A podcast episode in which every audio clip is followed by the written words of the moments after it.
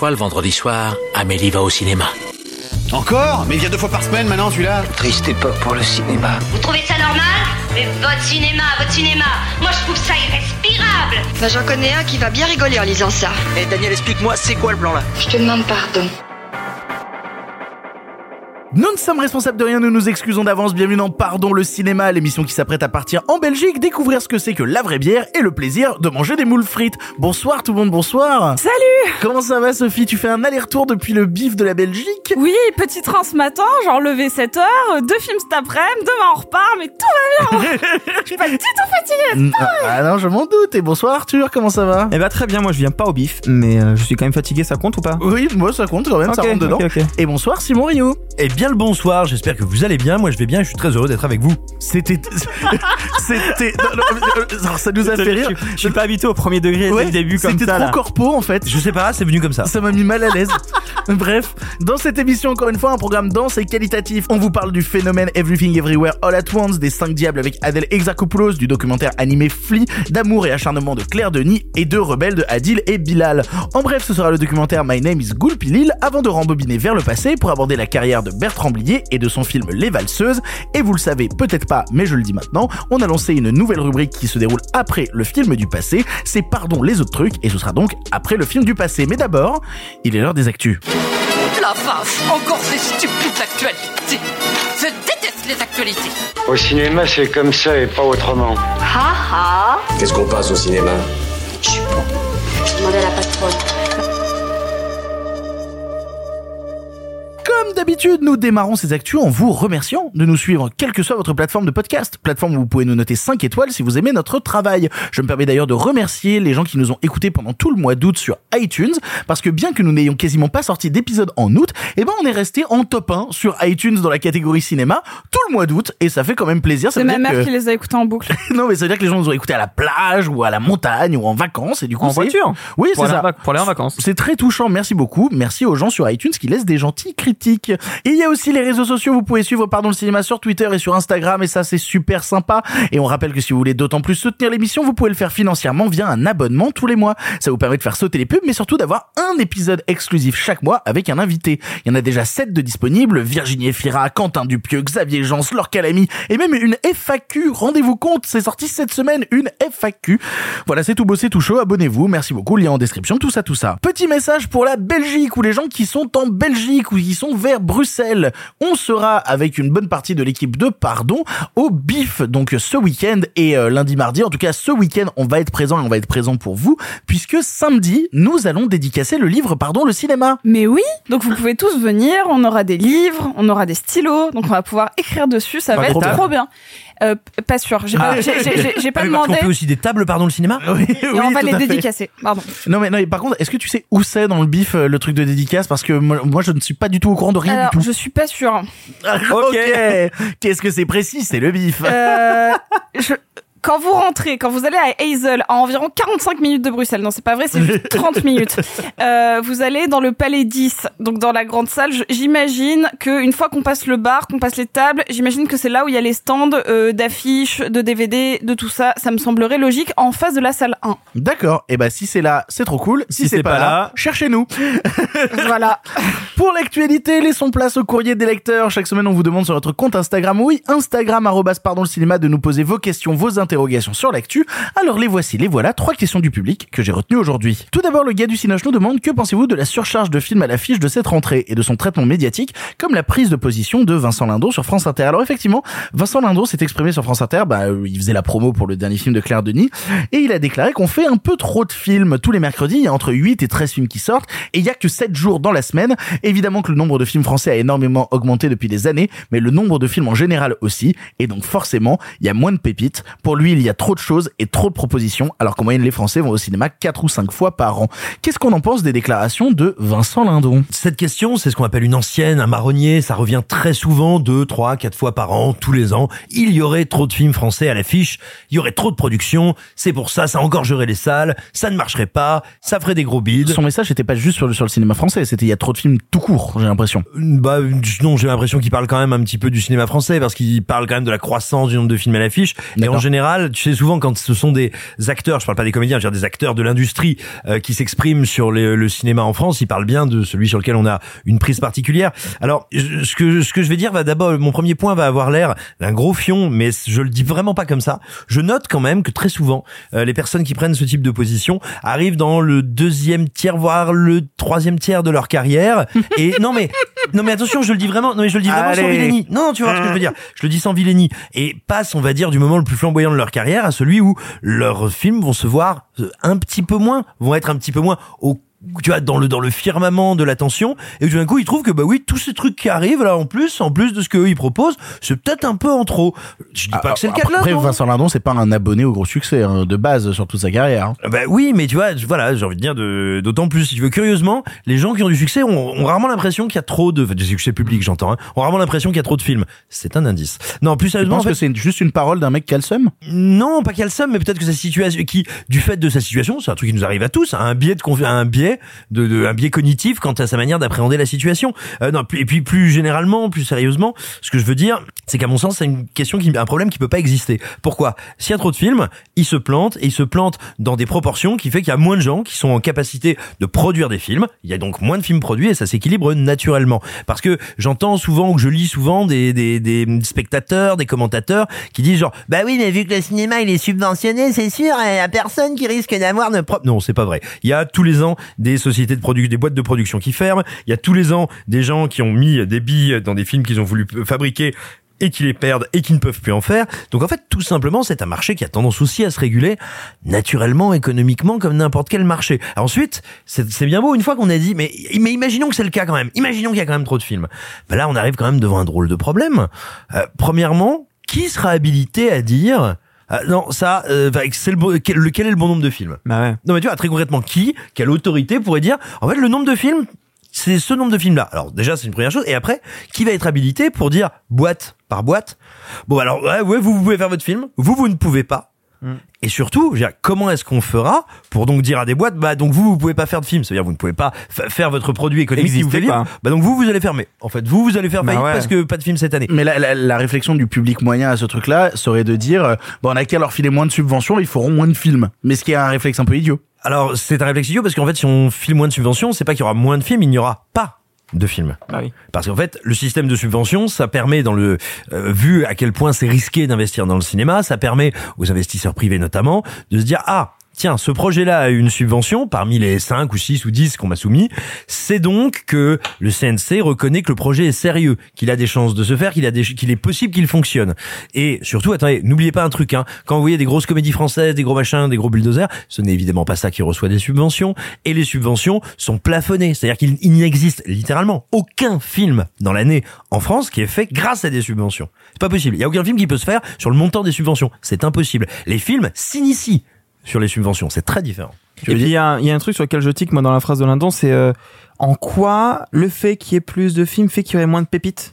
En fait, c'est même le contraire. Enfin, Ouais, au je comprends contraire. pas du tout ce qu'il veut dire par là. Avoir plus d'essais, c'est la possibilité d'avoir Bah, plus évidemment. de films qui tentent des choses Bah, et qui peuvent sortir du lot. Et puis pour avoir de grands techniciens, parce qu'un bon film, c'est aussi quelqu'un qui sait faire un son Ah bah ouais. incroyable, une lumière folle, des, enfin bref, ce sont de grands techniciens, en plus de grands auteurs. Bah pour avoir de grands techniciens, il faut qu'ils se fassent les dents. Donc c'est pour ça que je comprends pas du tout le point de vue de Lindon sur cette phrase précise. Et de la même manière, quand il dit euh, oui, il y a plus de films que euh, de nombre de jours euh, dans la semaine, oui, mais tout le monde va pas voir les mêmes films. Je veux dire, mon petit cousin va pas voir les films que je vais voir et que ma grand-mère va voir. Chacun a son propre cinéma. Et c'est ça aussi qui est intéressant dans le cinéma français, c'est d'avoir cette variété qui permet à chacun de se faire son propre cinéma et son propre désir filmique. Après, si Vincent Lindon est prêt avec d'autres comédiens à faire un effort et à se dire je ne fais plus qu'un film tous les deux ans, bah effectivement, il y a plein de films qui se financent sur le nom des comédiens qui ne pourront plus se faire. Peut-être que c'est à Vincent Lindon, euh, euh, adaptant, on va dire, à notre politique culturelle, la politique de l'enfant unique chinois, qui pourrait, pour notre bien faire une politique du film unique, même par décennie. Non, après, il y a un truc à prendre en compte quand même, parce qu'on en a beaucoup parlé fut un temps. Il est vrai qu'à la sortie du Covid, il y a eu un embouteillage, plus de films qui sortaient que d'habitude, et peut-être que cet effet se ressent encore. Ah mais oui, mais ça c'est très conjoncturel. Oui, Absolument. Ça, c'est conjoncturel. Et surtout, bah, il faut dire que même avant ça, Vincent Lindon, il apparaissait quand même en moyenne dans deux à trois films par an. En 2015, il était dans Journal d'une femme de chambre, Les Chevaliers Blancs, La Loi du Marché. En 2018, il était dans L'Apparition, il faisait une voix dans L'île aux chiens et il était dans En guerre de Stéphane Brisé. En 2021, il était dans Titane, dans Enquête sur un scandale d'État et dans Un autre monde. Au bout d'un moment, c'est un peu craché dans la main qui te nourrit, quoi. Oui. Non mais je réfléchissais à un truc à dire parce qu'en fait c'est c'est en fait c'est le- cas de plein de personnes dans cette industrie. Plein de plein d'actrices et plein d'acteurs euh, enchaînent les tournages et et c'est souvent un moment où on les voit beaucoup puis après on les voit un peu moins et ça s'alterne naturellement aussi. Mais non, mais tout ça pour dire, oui, voilà que c'est ce fantasme euh, du, euh, il faudrait moins de films ou il faudrait plus de films. Il me semble que c'est une question un peu absurde en fait et qui ne tient pas beaucoup compte de la réalité de la fabrication Puis, des films. si, si un film marchait ou ne marchait pas en fonction de la compétition euh, en face, ça se saurait. C'est-à-dire que euh, ça n'empêche pas à euh, peu d'écart qu'on voit des gros euh, blockbusters euh, tout exploser euh, quand on a euh, Dune et James Bond qui sortent à peu de temps d'écart. Ça n'empêche pas les deux films de ramener énormément de gens. Et on va pas dire non, mais il faudrait qu'ils soient peut-être plus espacés, que les gens. Non, bah s'ils doivent aller deux fois dans l'année au cinéma, mais qu'ils y vont à ce moment-là, c'est pas la compétition en face et le nombre de films à l'affiche qui va euh, changer quelque chose. Alors je vais euh, je vais euh, aller euh, contre contre ce qu'a fait Victor dernièrement sur YouTube. Euh, quand tu es une famille et que tu dois aller au cinéma et que tu trouves le- que le cinéma est cher et que tu dois enchaîner quatre blockbusters dans le mois parce que c'est quatre films que tu as vraiment très envie de voir et que tu les enchaînes, effectivement peut-être que cet effet se ressent. Peut-être. Eh bah, faites moins de gosses. Mais qui- non, mais, non, mais, non, mais ils nous emmerdent, les familles, au bout d'un moment, à dire Euh, Oui, moi, quand je vais au cinéma à 17 avec mes 18 enfants et mes 4 femmes, bah, va ni- Donc on, D'un re- moment- on revient sur l'enfant unique chinois du coup. Non, mais ça, ça Oui, m'énerve. La boucle est bouclée. Non mais j'ai fait deux vidéos pour expliquer le prix euh, du cinéma et le- les réponses subjectives qu'on a par rapport à ça et j'ai encore des gens qui me disent oui mais moi tu sais je suis famille nombreuse mais c'est pas ma faute en fait c'est Bah pas oui. mon problème Ah bah non mais Victor, des capotes. et Victor, ce n'est sans doute pas encore ton problème, mais mais mais, mais, le- mais- alors je vais prévenir ma meuf immédiatement qu'on a prévu d'avoir 12 enfants elle va être ravie ah mais avec elle aussi. Mais- non mais non le, non mais le fait est que si tu veux, il y a quand même un truc qu'il faut prendre en compte. Le cinéma euh, est, enfin, était et est encore en partie un art populaire qui traverse les différentes classes, zones, couches de la société française et que pour des gens qui avaient justement encore cette pratique culturelle là avec leur famille, voir que ça ne devient plus possible, c'est assez terrible. Alors oui, ce sont des cas particuliers, certes, mais c'est une vraie question aussi parce que c'est des entrées, c'est des places qui sont vachement importantes pour les cinémas. autre question qui vient de Puce qui nous dit salut le nom du réal du film Bioshock est tombé. C'est Francis Lawrence si je dis pas de bêtises. On en pense quoi? Est-ce que Bioshock est un jeu vidéo adaptable en effet le film Bioshock ça a été une- un peu une grosse marotte de la part des studios. Pendant une longue époque c'était un projet qui était entre les mains de Gore Verbinski. Gore Verbinski qui est le réalisateur des trois premiers et uniques pirates des Caraïbes. Et Bah oui effectivement il n'y en a pas d'autres après. Euh, et du coup moi j'étais assez hypé de me dire Gore Verbinski avec son talent et sa grandeur parce que j'adore Gore Verbinski j'en suis désolé bah oui, mais j'adore le bonhomme. Et ben j'aurais eu hâte de voir l'univers Bioshock entre ses mains. Le fait est que ce n'est pas arrivé, il s'est vengé en faisant du Cure for Life et on le remercie pas. Et maintenant le bébé a été récupéré par Netflix et Netflix a filé ça donc à Francis Lawrence, le réalisateur de Hunger Games. Voili voilou voilà. Bah encore une fois, effectivement peut-être que Gore Verbinski aurait pu avoir un, un univers à lui qui collait bien à BioShock. Je, moi je pense que moi je, je comprends la frustration. Après, si les moyens sont mis, que l'ambition est là, que l'univers est respecté, moi ça peut être n'importe qui derrière la caméra, ça peut fonctionner.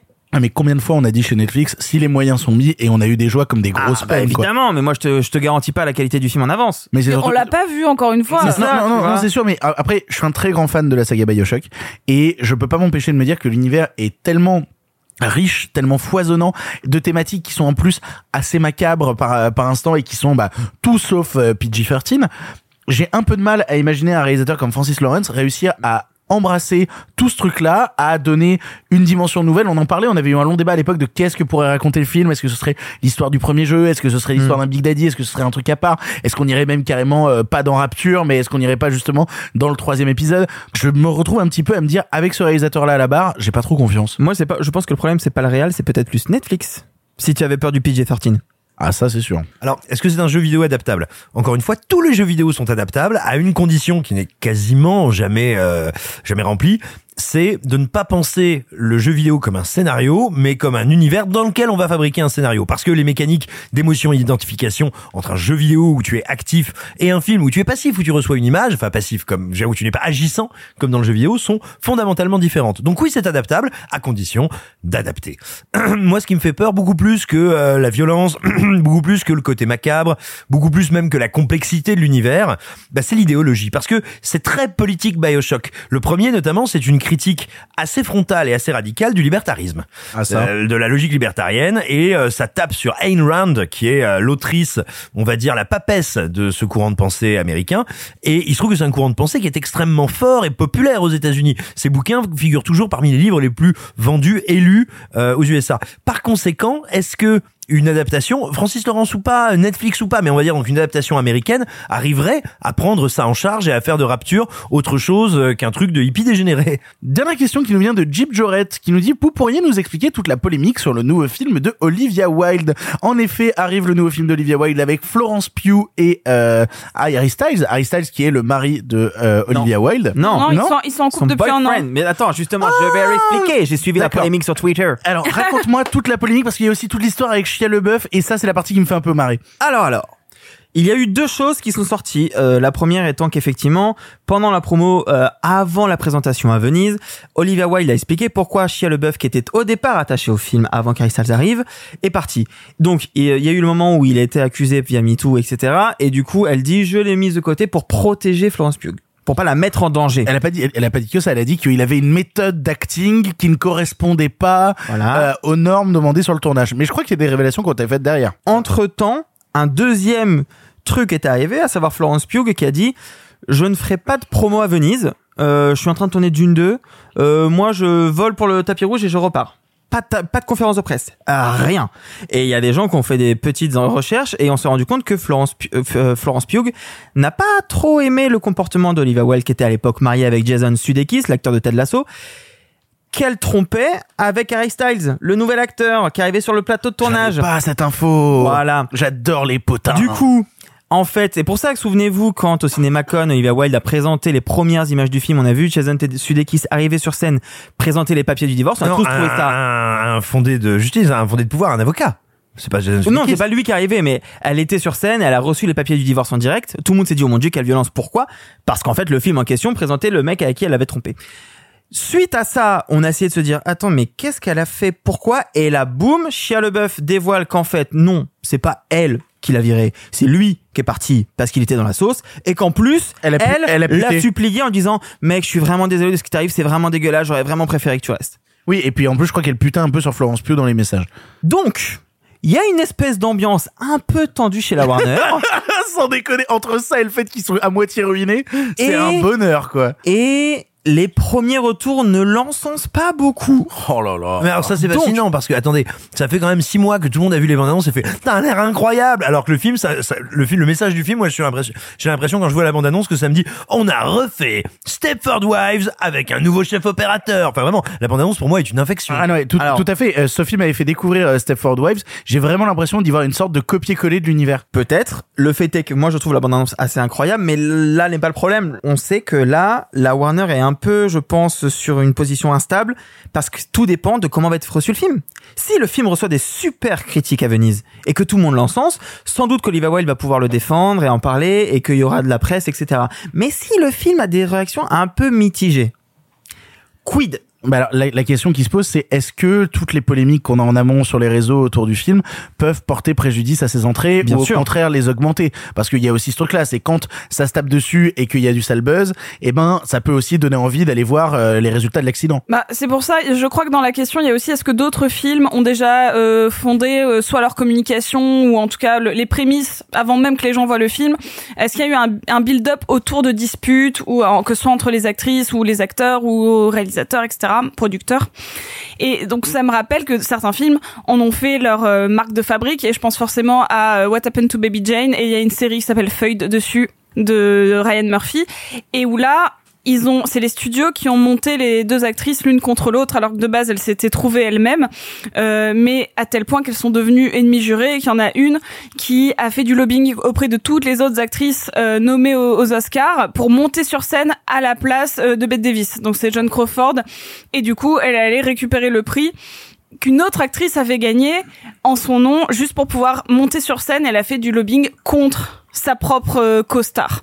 Mais pour le coup, ça a plutôt servi le film puisque c'est devenu euh, une grande légende, etc. Là, moi j'ai est-ce que tu penses donc que Don't Worry Darling peut devenir Bah, une grande légende? bah non, je ne pense pas. Je pense Le pas. film qui aura coulé la Warner et la carrière de plein de gens.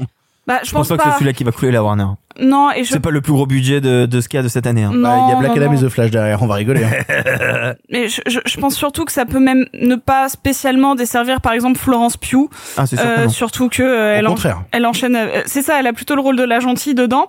Par contre, euh, moi, c'est plus Olivia Wilde parce que ça devient quelqu'un qui fait des, des problématiques. Enfin, elle devient une réalisatrice qui a créé du drama et c'est des fois des choses qu'on veut éviter et des studios peuvent devenir frileux au fait de travailler avec elle, surtout si son film se plante. En réalité, les, les genèses compliquées de films, on peut dire il y a deux cas d'école. Euh, Il y a euh, les rumeurs, les bruits de couloir et le caniveau qui en général les abîment. Euh, Rappelez-vous euh, Blanche-Neige et le chasseur où il y avait eu une campagne de presse délirante contre Kristen Stewart. Ah ouais, je m'en rappelle. Délirante et d'un sexisme invraisemblable parce qu'elle avait eu, parce qu'elle avait couché avec le réalisateur alors qu'elle était censée être en couple avec Robert Pattinson, je crois. Bon bah là typiquement ça avait contribué au désintérêt autour du film. Puis à l'inverse, tu prends Apocalypse Now, là c'est quand en fait les jeunesses deviennent des histoires en tant que telles. Je veux dire qu'il y a un film qui est tourné dans des conditions infernales, euh, tout le monde manque de mourir, c'est l'apocalypse littéralement sur le plateau. Et ben là ça contribue de la légende du film. C'est-à-dire voilà, où tu tires la chasse, où tu crées une fontaine d'intérêt. Eh ben. Avant d'attaquer les films du présent comme chaque semaine, c'est l'heure de l'édito de la semaine, édito carte blanche, appelez ça comme vous voulez. Chaque semaine, un chroniqueur a la possibilité de parler du sujet qui l'intéresse sans restriction, son envie du moment, le truc qui lui tient à cœur. Cela peut avoir un lien avec l'actualité ou non, qu'importe, tant que le chroniqueur peut s'exprimer librement sur ce qu'il ou elle désire. Et cette semaine, l'édito sera tenu par Simon, c'est l'heure de la carte blanche de Simon. Ça fait pas vrai con comme t'es, te demande ton avis Donnez-moi carte blanche et votre appui. Ah, tu me demandes mon avis maintenant Mais tu causes français, ma salope. Je ne le cause pas, je le parle. Mais vous m'aviez donné carte blanche. C'est ma raison de plus pour faire attention. Eddie, tu l'as vu? Tu l'as vu? Eddie, dis, tu l'as vu Mon bon film. Oui, parce que c'est une question que beaucoup de gens se posent, nous posent. Pourquoi il n'y a pas de bon film? Alors on est comme ça très surpris, nous autres journalistes, parce que on sort quand même d'un été de folie absolument furieuse. Pourquoi de folie furieuse? Bah rappelez-vous, comme d'habitude, les blockbusters ont cartonné. On a un phénomène, on a un petit phénomène qui s'appelle juste Top Gun, Les Enfers de Maverick, le retour, Top Cruise, aïe aïe aïe, eh bien qui est en train de devenir effectivement un phénomène. Puis on a Marvel qui a continué de déboîter tout comme d'habitude. On se dit le grand public est content. Puis côté de ça, nous, on a eu des Asbestas, on a eu la nuit du 12, on a eu le George Miller que vous n'avez pas envie de voir parce que vous êtes des nuls, des nazes. On a aussi eu Leila et ses frères. Donc on aurait serait tenté de dire le cinéphile est content, le cinéphage également, le gros bourrin qui aime les gros blockbusters n'est sans doute pas si triste. Comment ça, il n'y a pas de bon film? Eh ben oui, je suis regret de vous le dire, ces gens ont peut-être bien raison, il n'y a pas de bon film. Tu l'as vu, tu l'as vu, tu l'as vu, mon beau long métrage, il s'en est allé. Pourquoi? Pourquoi je vous dis ça? Eh bien, il faut revenir à ce que nous disait un certain James Gray à Cannes il y a quelques semaines. On lui demandait qu'est-ce que vous pensez du fait que les films de super-héros, les blockbusters super-héroïques spécifiquement, trustent à ce point le haut du pavé qu'ils soient ce qui intéresse le plus Hollywood et les studios. Et lui disait, mais c'est pas que j'aime pas ces films, ce n'est pas que j'arrive pas, c'est pas une traduction littérale, hein, c'est un souvenir. Ça n'est pas que je n'aime pas ces films, c'est pas qu'ils me déplaisent, même souvent j'y vais, je passe un bon moment, mais vous savez quoi, c'est une erreur stratégique énorme, parce que là ce- cela revient à mettre absolument tous ces petits chevaux dans la même écurie, et donc mécaniquement à se couper de l'innovation qui va ramener de nouveaux publics, qui amène de nouvelles idées aux metteurs en scène, mais aussi à ne pas séduire les spectateurs qui à un moment donné ont envie d'entre deux, sans parler des cinéphiles qui eux, bien sûr, ont des recherches un peu plus pointues, un peu plus spécifiques. Eh bien, je pense que James Gray a raison, mais pire que ça, je pense que nous constatons actuellement, alors on serait tenté de dire les films du milieu, mais je ne parle pas de budget, j'ai envie de dire les films du milieu, ceux qui rassemblent les cinéphiles et ceux qui rassemblent bah, le grand public. Les films qui transforment un spectateur en cinéphage, un cinéphage en cinéphile. Regardons quelques films qui se sont plantés ces derniers mois. Je pense par exemple à The Northman, sans revenir, sans débattre quelle est la qualité du film ou quoi que ce soit. Voilà un film qui coûte extrêmement cher pour être à la fois un film d'auteur et à la fois un film spectaculaire qui n'est, hélas, ni tout à fait l'un, ni tout à fait l'autre. Et c'est peut-être pour ça que beaucoup de longs métrages de cette catégorie se sont plantés ces derniers mois, ces dernières semaines, et qu'on a un peu l'impression d'être, eh bien, en Provence après cet été, c'est-à-dire à Tchernobyl. C'est un véritable problème auquel il va falloir réfléchir, et il y a deux éléments qui me font, ben, désespérer un petit peu ces derniers mois, alors que ça devrait être de bonnes nouvelles. Vous avez entendu parler de Every Fair, Every Wing, euh, machin, Inch'Allah, dont nous allons parler tout à l'heure. C'est un excellent film. Bah, vous savez quoi?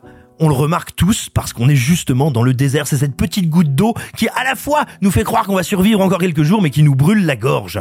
Vous avez entendu parler de Nope, Nope qui a été aux États-Unis le plus gros succès d'un film original. Film original, c'est-à-dire qui n'est pas une suite, pas un remake, pas un préquel, qui ne vient pas d'une franchise. C'est le plus gros succès d'un film original depuis le dernier film de Jordan Peele. Et en fait, on mesure à la rareté de ses œuvres, à ces films du milieu cinéphile et du milieu cinéphage, combien il y a peut-être un problème de déphasage. Alors, il y a une partie de moi qui a envie croire que tout ça vient de quelque chose de conjoncturel, que nous sommes dans l'après-crise sanitaire, dans l'après-Covid, qu'il a fallu d'un coup dégazer tout ce qu'il y avait dans les entrepôts de films à montrer, qu'il a fallu réussir à gérer l'embouteillage. Mais il y a une autre partie de moi qui se dit un petit peu la suite de ce dont je vous avais causé il y a quelques semaines, à savoir notamment le fait que, eh bien, aujourd'hui, peut-être le premier loisir culturel, ce n'est plus le cinéma mais les jeux vidéo et que le cinéma n'est pas encore capable de l'appréhender, de s'en rendre compte pour s'y adapter. Peut-être bien, effectivement, qu'il y a aujourd'hui, dans tous les cinémas, là, je vous ai parlé de films américains parce que je sais que pour une grande partie du public, c'est de là que vient le premier divertissement, mais il y a peut-être dans le cinéma international aujourd'hui une difficulté d'une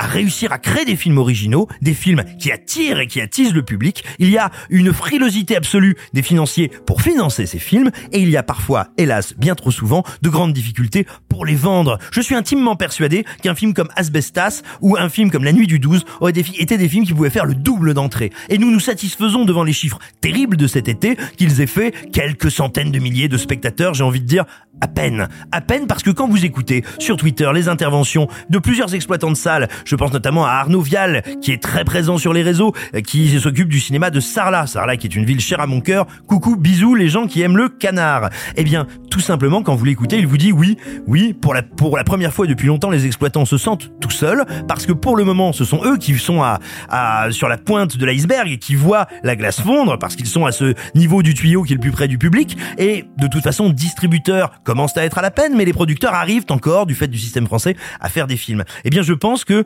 nous avons un véritable problème de films non pas du milieu, mais au milieu. Ces films qui attirent les cinéphiles et qui attirent le grand public. Et si nous perdons cette motrice, si nous n'arrivons plus à trouver l'énergie, l'originalité, la motivation, l'inspiration pour créer ces films-là, alors ce sont les deux autres côtés de l'iceberg qui vont fondre également et nous n'aurons plus que nos larmes, non pas pour pleurer mais pour essayer de nous désaltérer et vous verrez, c'est dégueulasse.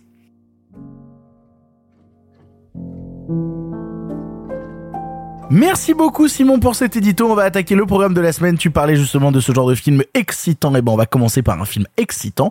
On va vous parler d'Everything Everywhere All at Once. Across the multiverse. seen thousands of Evelyns.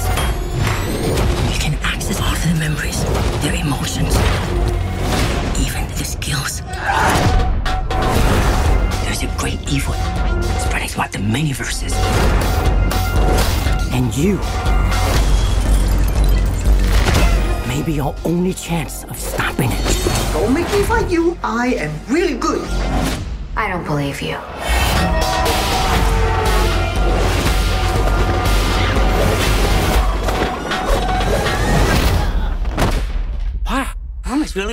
Everything Everywhere All at Once est le nouveau long métrage des Daniels avec Michelle Yeoh ou encore Jamie Lee Curtis après Swiss Army Man.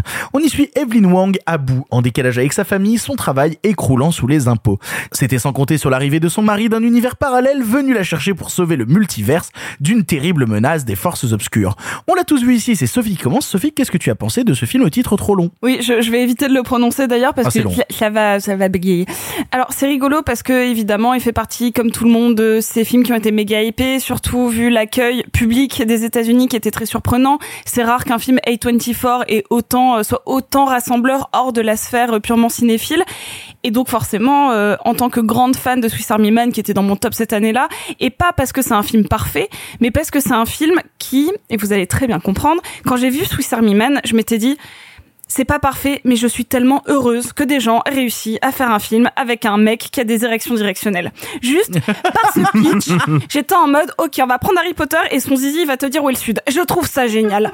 Je trouve ça génial comme concept et donc les deux réals m'intéressent parce que je me dis, ok, ils viennent du clip, ce qui est toujours pour moi un gage de qualité. Encore une fois, mon réalisateur préféré c'est Michel Gondry et ils ont un cerveau qui a l'air de fonctionner d'une manière qui n'existe que chez eux. Avec ça fuse tout le temps dans leur cinéma et on l'avait vu donc avec Swiss Army Man et là donc j'étais très curieuse.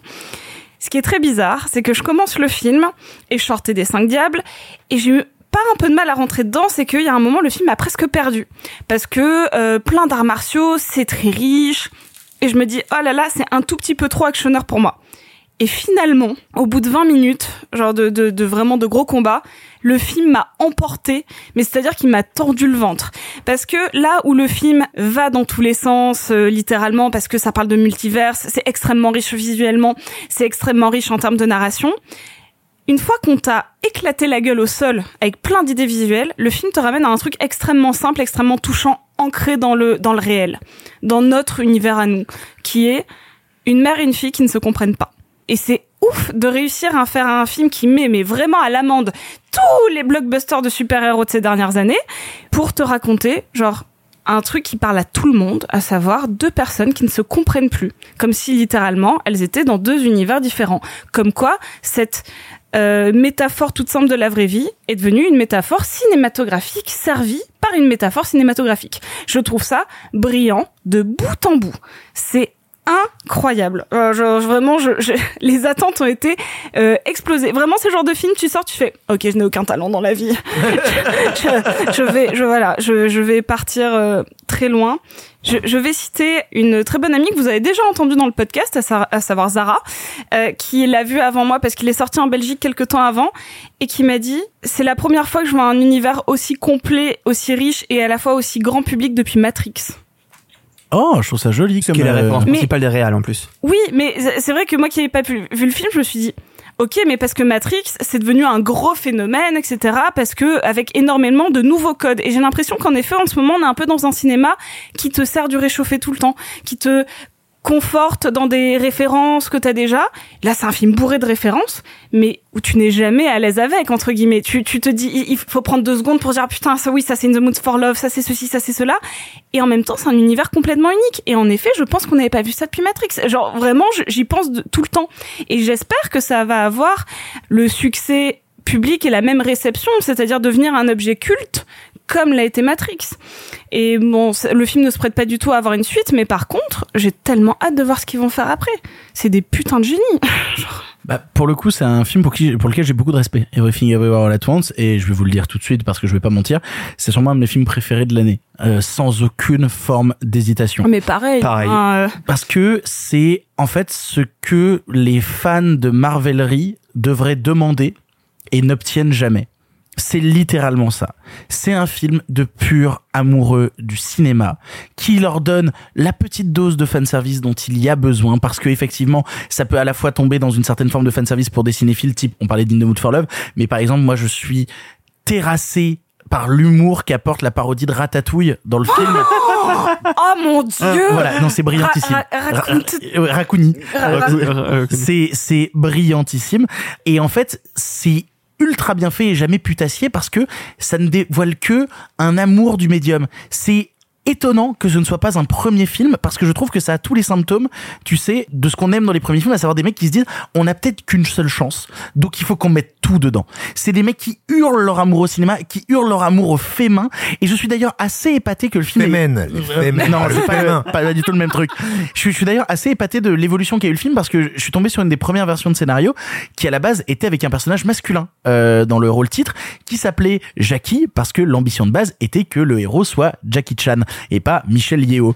L'évolution a fait que le film a été récupéré par Michel Yeo qui est brillantissime dans le film et tout le rapport mère-fille est terrassant. Vous pensez qu'elle peut aller aux Oscars? C'est une vraie question. Vous pensez qu'elle peut aller aux Oscars avec ce rôle? Je sais pas, mais en tout cas, c'est un film qui peut J'espère, faire mais je parler ne de pense lui. pas. Je me suis posé la question parce que en la regardant, je me suis dit, il va y avoir peu de films cette année où il va y avoir une performance aussi dingue. Alors, je pense que c'est pas une question de performance, il y a un vrai truc qui peut l'amener aux Oscars, c'est que les Oscars sanctionnent le succès. Or, le film est un succès tel que le cinéma indépendant aux États-Unis, au cinéma, n'en avait pas vu depuis des années. C'est ça qui peut l'amener jusqu'aux Oscars.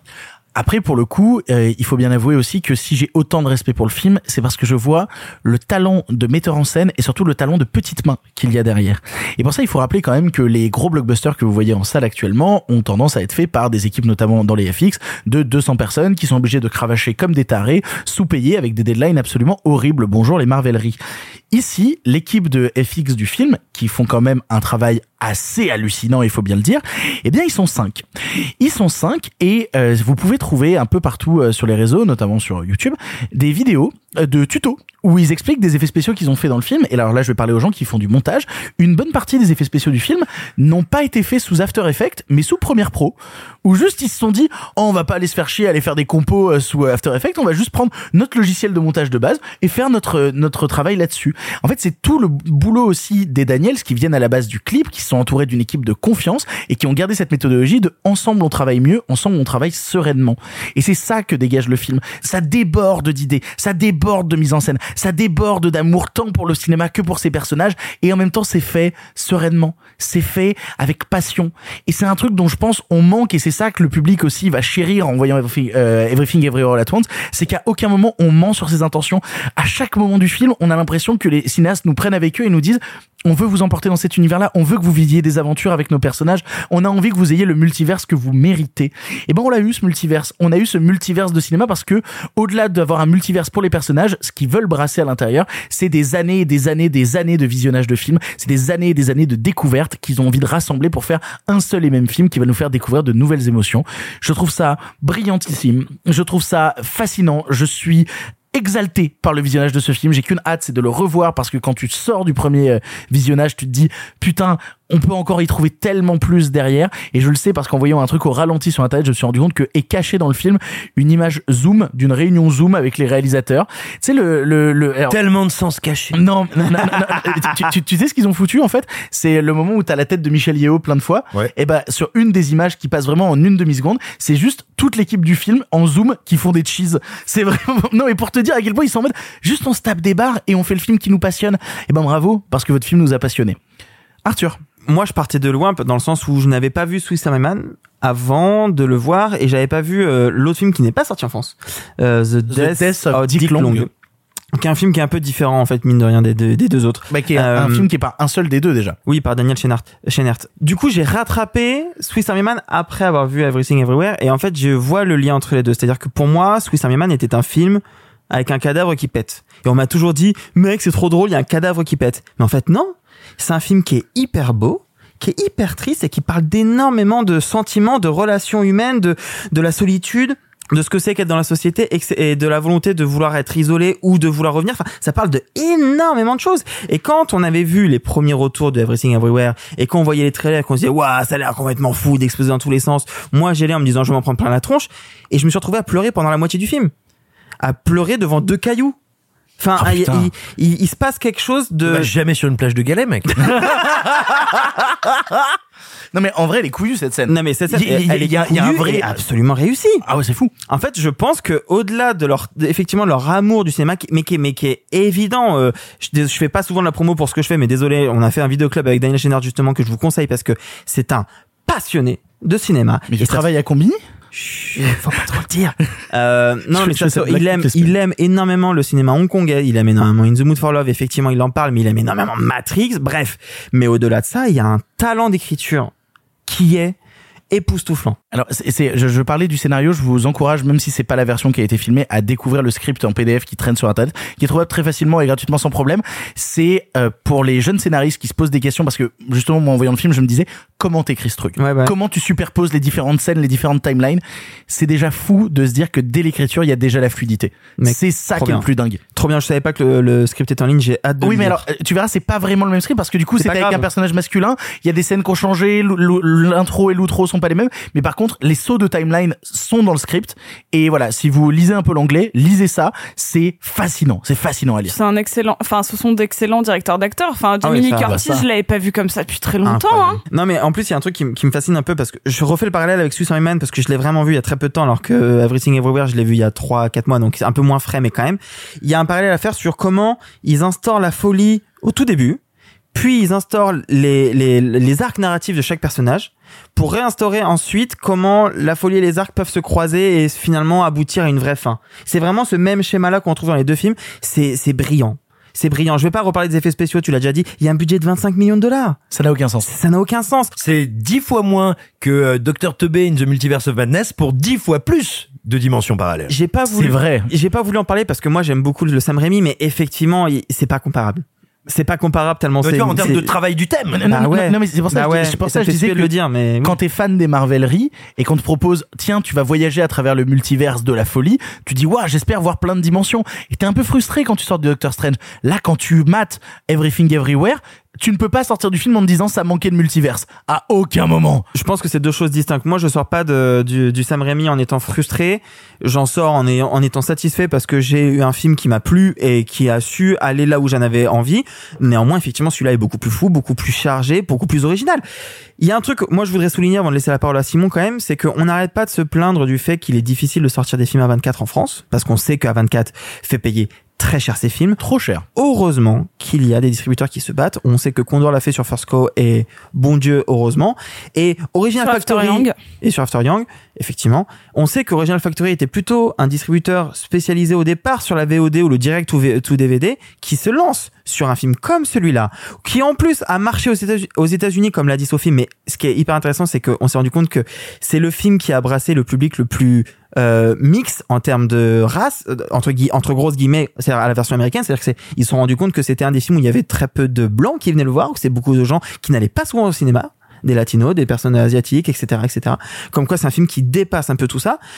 C'est un film qui, a, qui a eu un énorme buzz aux US mais en France pas beaucoup, où Michel Yeoh c'est une star immense, mais en fait en France il y a quasiment pas eu de promo parce que le film est sorti il y a très longtemps. C'était très très couillu de le sortir en France. Il sort dans, dans quasiment 500 salles, hein. c'est quand même une grosse C'est sortie. énorme. Euh, non, non, il est- sort dans 300 et quelques salles. si Non, plus, plus parce qu'il est vraiment soutenu par Pathé en fait. Oui, il y a eu un C'est- pâté Pathé qui l'a live et en vraiment plus soutenu. samedi dernier il y a eu un truc où toute la journée il y avait des avant-premières dans tous les pâtés. Enfin, c'est Ouais, ce que je dis, c'est en vraiment une IMAX. sortie. C'est vraiment une sortie couillue. Franchement, bravo à, à Original Factory parce que c'est c'est fort. Et ben, c'est ce fort. sera pas la seule et unique collaboration d'Original Factory avec A24 vu qu'ils viennent de récupérer les droits. C'est bon, c'est acté euh, Oui, c'est acté, c'est annoncé. euh, ils ont récupéré les droits du euh, prochain Darren Aronofsky, The Whale, Ah oui, qui sortira donc par euh, par euh, Original Factory aussi. Donc Et c'est super. A24 euh, A24 roule avec euh, avec Original Factory. Si ça permet de faire des grosses sorties A24 comme c'est le, Le cas sur Everything Le Everywhere. nouveau Arya Starp? Ah non, ça sera métro putain. Non, Non, ça sera métro. oh, ça sera carrément métro. C'est marrant, tu parlais de Jamie Lee Curtis, ça m'a permis de rappeler parce que c'est aussi visionnable. Elle a fait une grosse partie des cascades elle-même,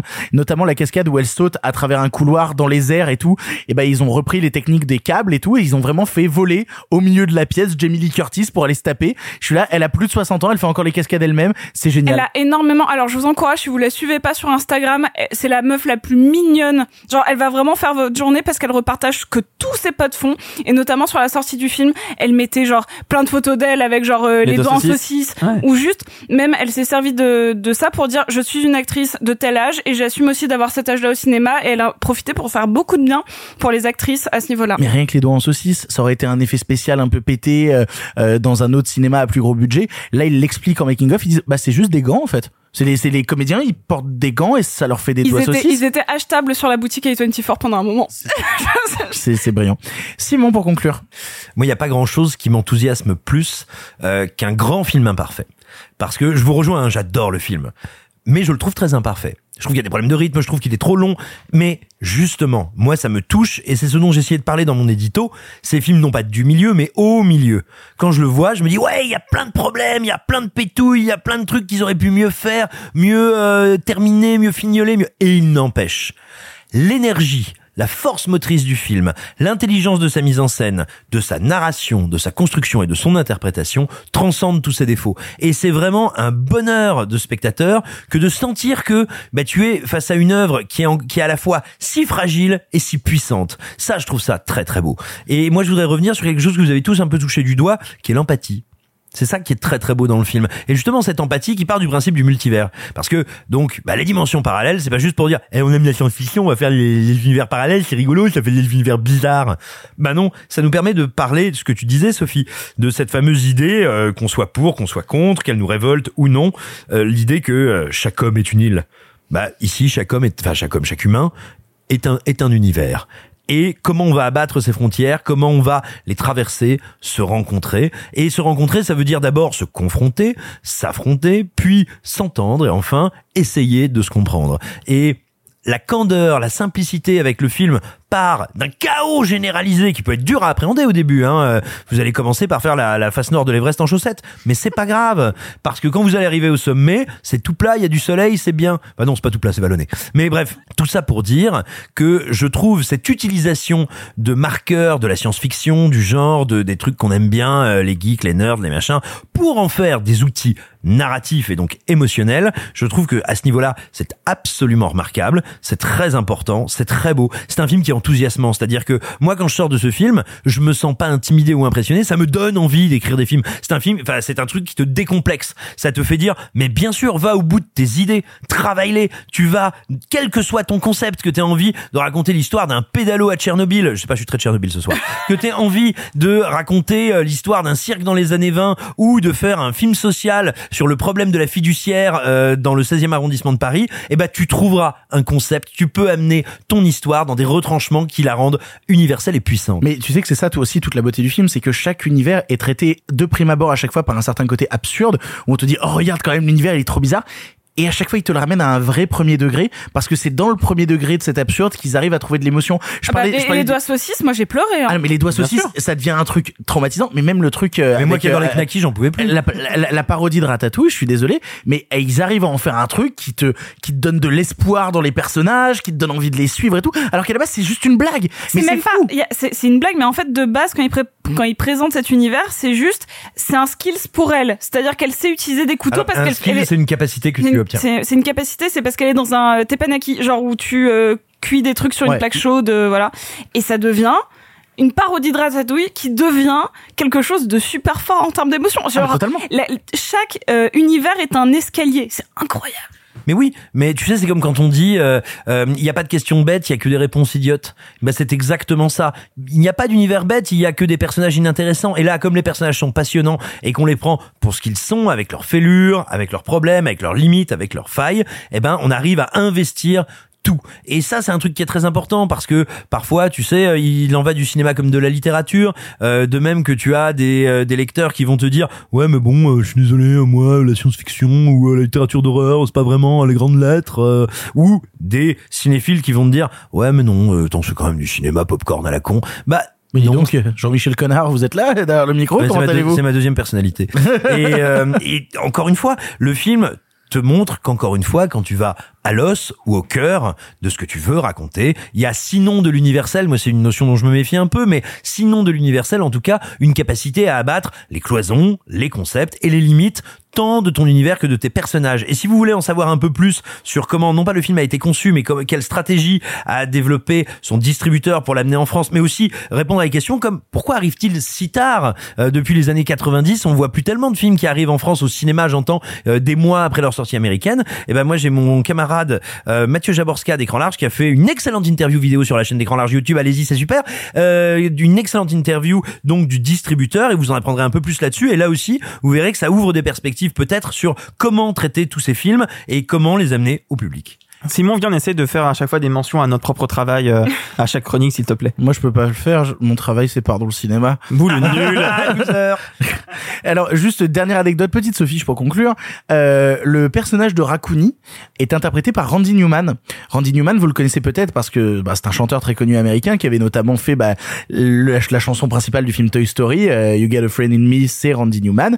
Et ça m'a permis de découvrir du coup en regardant la, la page Wikipédia que Raccoon a été traduit en France Ratontouille. Oui, C'est ça. C'est la meilleure français. idée du monde. Ouais, Ratontouille. Ratontouille. Je trouve ça génial. Ah, et pareil, j'ai un- une autre petite anecdote. Euh, L'acteur, celui qui joue la, le, le mari de Michel Yeo, euh, Bah, c'est le gamin dans le dans, dans les le Goonies, qui n'avait quasiment. bah pas que Bah, Pas seulement. dans Indiana Jones 2 2001 mais c'est-à-dire que depuis, euh, bah, du coup, 84-85, il a quasiment rien fait. Ouais. Et je pense que c'est vraiment par amour de son travail en tant qu'enfant acteur. Et, il et, a- et ils il est brillant dit. dans le film il est brillant Et j'ai une autre fiche Ah, pour aller de pair avec ce que tu viens de dire. Il a été euh, euh, assistant réel de Wong Kar Wai sur 2046. Oh. Et c'est Wong Kar Wai qui lui a présenté sa femme. Ça, encore une fois, vous le verrez dans le vidéoclub de Comini. Allez, c'est bon, sucez tous votre propre boulot. Bref, Vous l'aurez compris, on est très très très très fan de Everything Everywhere All at Once. On vous encourage à le découvrir au cinéma parce que c'est un film qui gagne à être Sur un vu très grand écran sur IMAX le plus grand possible. écran possible. Voyez-le en salle absolument, vraiment pendant des Prouvez aux gens que ça vaut le coup de voir des films à 24 en France. Mais c'est ça déjà. Que voilà. ça coûte cher, mais comment on y va? Exactement. On va rester dans une forme de cinéma fantastique, mais tout autre parce qu'on va retourner en France. On va maintenant vous parler des cinq diables. Et le corbeau cuit que je viens de retrouver dans le jardin, c'est pas toi non plus? Je sais ce que tu fais. T'arrêtes tout de suite avant que ça dégénère, ok Brosse à tube, brosse à chiottes, c'est débile et moche. Pourquoi t'es revenu? Je m'en veux d'avoir pété les plombs.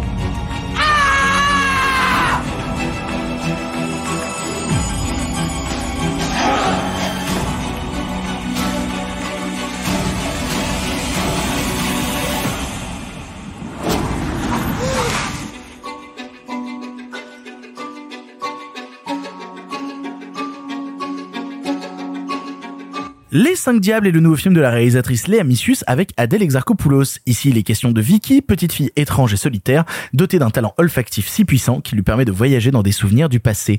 Mais lorsque débarque Julie, la sœur de son père, son quotidien est bouleversé et sa mère grandement perturbée. On l'a tous vu ici et c'est Simon qui commence. Euh, Simon, qu'est-ce que tu as pensé des cinq diables? Je vais attaquer un petit peu comme j'avais attaqué précédemment. Qu'est-ce que ça fait du bien, encore une fois, de voir un cinéma énergique, créatif, vraiment qui essaye de pousser les murs, de trouver ses marques, ses empreintes, de bâtir ses univers.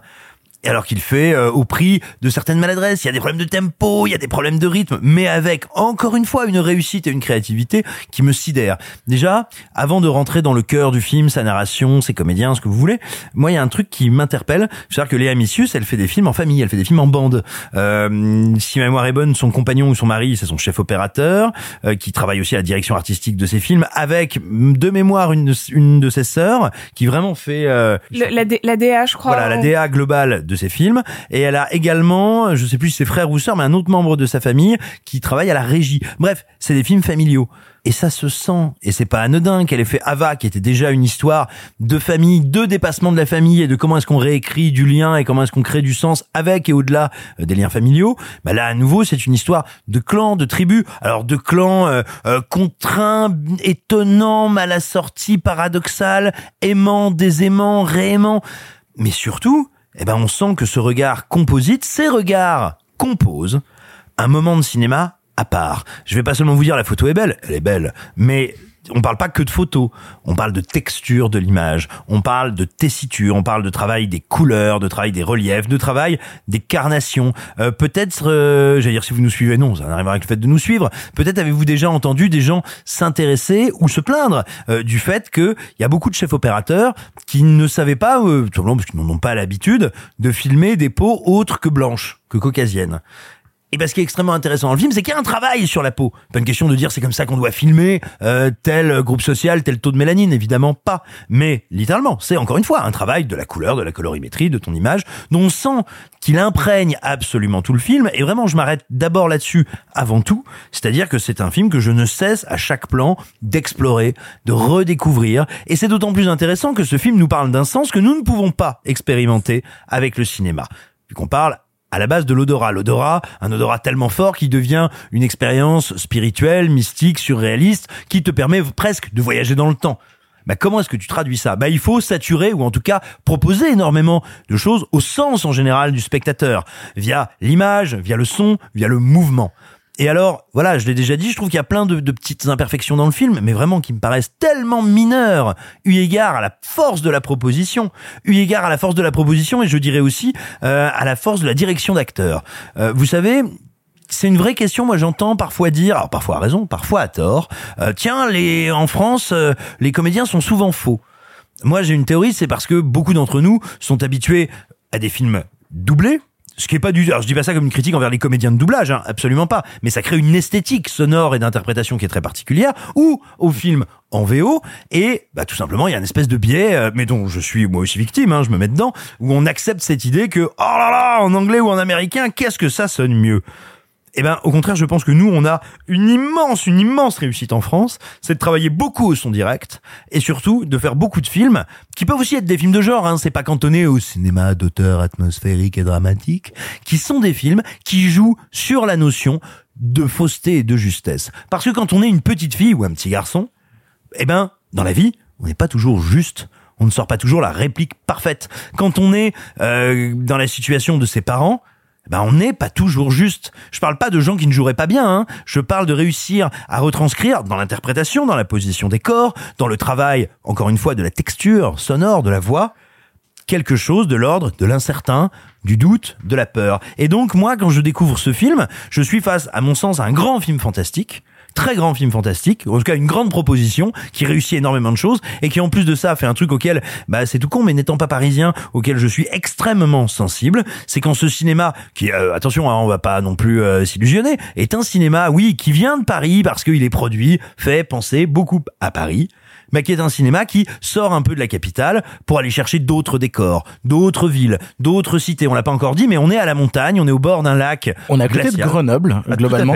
Comme la nuit du 12, beaucoup de choses qui se déroulent à côté de Grenoble. En ce moment, les Grenoblois sont très représentés. Ça doit être une, une région qui doit euh, financer du cinéma. C'est pas faux. Alors sans doute, mais en tout cas l'intérêt aussi c'est que c'est une région dont le relief est singulier dont les couleurs sont particulières. Et quand c'est pris en compte en termes de cinéma et de mise en scène, bah, ça nous permet quand même de nous rappeler, et il y a un certain Bertrand Tavernier, qui me semble-t-il n'est pas l'ennemi des cinéphiles, qui ne cessait de dire combien il regrettait, lui il filmait Lyon notamment, mais qu'on ne filme pas plus quantité de lieux, de paysages, de décors, de territoires de France. Et ben voilà encore une fois un film, alors je le redis, qui a ses petits pets au casque, qui a ses petits défauts, dont on sent aussi qu'il a été pensé euh, par, euh, et je le dis sans mépris, hein, mais je le dis parce que on repère des passerelles entre des artistes qui ont un peu ce parcours-là, euh, par quelqu'un qui sort de la, qui est sorti à un moment de la Fémis. Bien sûr, on reconnaît ces passerelles-là. Il n'empêche, elles sont quasiment tout le temps dépassées, transcendées, transfigurées à la faveur d'une proposition de genre et de redéfinition du genre que je trouve passionnante. Je suis assez d'accord avec toi. Moi, j'ai vraiment pas mal aimé euh, les cinq diables. Je, vais tout de suite m'arrêter sur ma limite avec le film, mais tu parlais justement de ces petits défauts, et c'est un peu un truc qui est inhérent à un certain euh, cinéma fantastique français qui revient souvent. C'est le cinéma fantastique français qui se doit d'être très social. C'est-à-dire que oui, on est dans des cinémas fantastiques, mais à un moment, on doit emmener les gamins à l'école. Tu vois ce que je veux dire? Il y a toujours ce truc du fantastique des problèmes du quotidien qui doit à un moment se rattacher à quelque chose de euh, du film d'auteur français d'une certaine manière d'appréhender un certain cinéma et que même quand on touche au fantastique on doit revenir à ces petits problèmes du quotidien là qui est une limite pour moi qui me pousse à me dire on pourrait dépasser cela on pourrait aller plus loin on pourrait peut-être en sortir c'est peut-être ma une, une de mes rares limites avec le film à ce niveau là Ah c'est marrant parce que moi ça fait partie des trucs que j'aime beaucoup justement. ah bah ouais, alors moi c'est un truc qui, que je vois de manière assez récurrente par instant et qui peut me sortir du truc. Par contre, qu'est-ce que c'est bien c'est-à-dire que c'est un film sur le corps et ses textures. C'est-à-dire c'est le corps qu'on enduit de graisse, c'est celui avec les doigts qui s'accrochent dans les cheveux, avec un corps qu'on met à l'épreuve. C'est-à-dire que même de la même manière, le métier du père dans le film, c'est un métier de pompier, c'est un corps d'action. En fait, tout le film Les Cinq Diables n'est qu'un film sur le corps et les sens. Les Cinq Diables, ce sont les cinq sens ah, en permanence qui vont revenir à la fois par le truc olfactif, mais par le toucher, mais par tout ce qui peut ensuite, parce que c'est ça aussi, dans la mise en scène, parce que le film est très joliment mis en scène et très joliment éclairé. Tu parlais de l'éclairage, c'est brillamment éclairé à plein d'instants. C'est un récit sur les non-dits tout le film justement se base sur ces fantômes du passé. Donc on va avoir une mise en scène qui va se mettre au diapason de ça avec beaucoup de travail sur les reflets des choses qu'on voit des choses qu'on ne voit pas des choses qui sont dissimulées dans l'image. Mais dans la mise en scène c'est jamais tape à l'œil c'est jamais forcé. C'est toujours assez finement fait même dans des effets qui seraient un peu too much. Je pense notamment à ce plan ce fameux plan dans le caddie avec la gamine assise au milieu et la caméra qui la suit dans le caddie ou cette fameuse scène de karaoké où tu as ces plans à travers les lunettes où les personnages se démultiplient. Quelle belle idée de cinéma qui pourrait faire très tape à l'œil euh, dans un autre film et qui pourrait faire un peu forcé mais qui là fonctionne vraiment très bien et ça donne cette scène du karaoké que je trouve assez brillante dans le film et qui vient me, chercher au plus profond des tripes. Après, forcément, un film où il y a du Bonnie Tyler, je me fais toujours un petit peu séduire. On parle d'Adèle Exarchopoulos qui est extrêmement forte, mais la gamine dans le film, m'emporte à 2000% parce que je la trouve, c'est toujours compliqué de faire jouer des gamins de toute manière, euh, c'est toujours cette difficulté-là. Tu parlais de parfois peut-être défaut de justesse, bah, je ne la trouve jamais pas juste en fait, tu Ah vois. non, mais je, pas, pas comme un problème du film, comme le fait que quand t'es un gamin, que tu parles, que tu poses des questions, tu parles pas comme Humphrey Bogart euh, Non, dans, euh, dans un long métrage classique. Ce qui est intéressant, c'est que tu vois, euh, quand même, Léa Missus se crée son propre univers de cinéma. Elle ramène même euh, Noé Habitat pour faire un tout petit caméo euh, dans le Mhm. film qui passe vraiment au coup de vent et qui fait plaisir quand tu as, quand tu as vu Ava. Mais surtout, moi, j'aime en fait ce que raconte le film en sous-texte. Parce que de quoi ça parle, les cinq diables? Je parlais des cinq sangs, je parlais de tout ça, de ces non-dits et tout. Moi, tout ce que je vois dans le film, c'est la possibilité d'une idylle homosexuelle qui est constamment contrariée par l'hétérosexualité. C'est-à-dire qu'on a une gamine qui est le fruit de l'hétérosexualité, qui se balade dans des rêveries, dans une possibilité d'amour puissant, fort, homosexuel, mais tu as constamment ce fantôme de l'hétérosexualité qui vient détruire les possibles amours homosexuels. Et je trouve ça très beau et très fort de venir l'inscrire dans un véritable film de genre, de jamais l'appliquer, de jamais le forcer, mais juste venir te dire, au bout d'un moment, l'hétérosexualité a fait du mal aux personnes homosexuelles, les a rabaissées, les a foutues dans un coin, parce qu'il y avait cette case de normalité de laquelle il ne fallait pas sortir, et donc, bah, continuellement, on a été relégué au second plan. Et je trouve ça très beau et très fort de réussir à raconter cela dans un film de genre qui est brillamment mis en scène, brillamment éclairé, brillamment interprété. On en manque dans le cinéma français, même si je trouve qu'il y a ce fantastique du quotidien, bah, je serais jamais dérangé par des propositions aussi belles que celle-ci. Arthur. Euh, non, effectivement, moi je trouve aussi le film excellent. Tu, tu parlais de, de, de Lamicius et de ses qualités de, de scénariste, de, de cinéaste, pardon. Souvenez-vous, quand on parlait des Olympiades de Audiard, je vous disais tout le bien que je pensais de Lamicius qui a coécrit le scénar avec Céline Sciamma.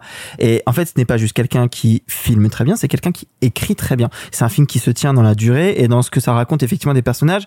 Moi, j'ai toujours une, attache un peu contre à, ce- justement ce que tu dénonçais, Victor, sur euh, comment le cinéma de genre essaye de s'approprier les codes du cinéma bien français comme on est habitué à le faire et comment on essaye de mélanger les deux. Et il y a eu des réussites, il y en a eu des moins réussies. Je trouve que c'est la plus réussie de toutes en tout cas. Et de loin parce qu'effectivement, ça va puiser dans une imagerie et euh, un imaginaire euh, très euh, shining, plein de cinéma de genre, d'horreur qu'on peut imaginer, mais ça s'inscrit dans un contexte très franchouillard. Et de la France, effectivement, qu'on n'a pas habitué, qu'on n'a pas l'habitude de voir au cinéma. Mais c'est parce qu'on n'aime pas montrer des grenoblois au cinéma. Au bout d'un moment, il faut le dire, ils sentent mauvais, ils se lavent pas sous les bras. Désolé les grenoblois, mais on veut pas tout le temps vous montrer. hein. Et heureusement qu'on n'a pas l'odorat du coup au cinéma. Ah Bah oui, effectivement. Alors ouais, alors les 5 diables en, en odorama, je le tente pas. hein. Je le tente pas Euh, du tout. Vraiment le pigeon crevé au fond du jardin, je le tente pas. Au barbecue, là Ah ouais non. Oh, c'est bien, c'est bien, on va encore se faire plein d'amis. Sachez, amis auvergnats, que je vous représente et je ne les laisserai jamais se rendre coupables de si terribles extrémités. Mais le problème c'est pas les auvergnats, c'est les grenoblois. Bon, bah ça va alors. Vous parliez, euh, vous parliez de jeu, euh, l'actrice, euh, les deux actrices. Moi, j'ai plus de problèmes avec l'acteur qui joue le père, en toute honnêteté. Oh mais qui est très en retrait quand même. Qui est très en retrait, et du coup, au final, est-ce que c'est grave? Non. Mais je me dois de dire ce qui était une limite pour moi. Tu parles de la scène du karaoké, c'est la plus belle scène du film. De très loin. Elle est sublime, elle m'a marqué. J'ai vu le film, j'avais vu quand même le film bien en amont de Cannes, donc euh, ce qui me reste euh, de il y a quatre mois euh, et devient de malheureusement de plus en plus flou. Mais je me suis, je me souviens être sorti, avoir trouvé le film brillant et avoir écrit à Sophie, je pense que c'est un film pour toi. Oui. voilà. Un film qui hurle le Sophie Core. C'est un film qui hurle le Sophie Core et, et je trouve que ça fait du bien en fait. euh, justement, ce que je disais, le, le Les films Sophie Corps font du bien, pardon. Il faut comme les anticorps, mais pour les films. Ah bah non, non, non, bah non, du coup, non. C'est toi qui nous fais du bien, Sophie. Euh, je disais justement que j'aime bien ce, ce mélange qu'il y a entre le film fantastique et, et, euh, et le cinéma français. Euh, ça fait du bien d'avoir une voix féminine aussi au milieu de tout ça, parce qu'on n'en avait pas eu énormément, en tout cas pas pas de cette manière-là, pas marqué comme ça. Effectivement, les personnages féminins sont incroyablement bien écrits. Bah tu alors, parlais si des on veut parler de cinéma fantastique récent féminin, euh, on va forcément te citer Julia Ducournau aussi. Hein. Oui, Ah, ça fait une. mais ça fait une. Oh oui. Ça fait une.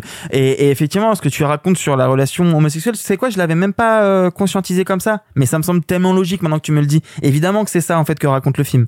Évidemment que c'est ça que raconte le film parce que y a- moi j'étais moi j'étais persuadé que c'était une histoire de voyage dans le temps et je me disais c'est un concept cool mais en fait non c'est beaucoup plus que ça mais c'est beaucoup plus que ça je, je trouve que c'est un film qui est fascinant qui mérite d'être vu peut-être plusieurs fois et surtout qui moi enfin ce qui m'étonne le plus c'est que les critiques médias sont assez négatifs pour la pour une majorité des, des, des médias ou en tout cas la bonne partie je ne comprends pas La presse a été très dure avec le la film, presse ça, a été très dure avec le film et je le comprends pas. Et, euh, et déjà à l'époque, quand j'ai vu le film avant Cannes, les gens étaient très durs avec le film et je ne comprends pas. Est-ce que le public, ou en tout cas la presse, est trop dur avec les attentes d'un cinéma de genre français qui devrait de base être parfait?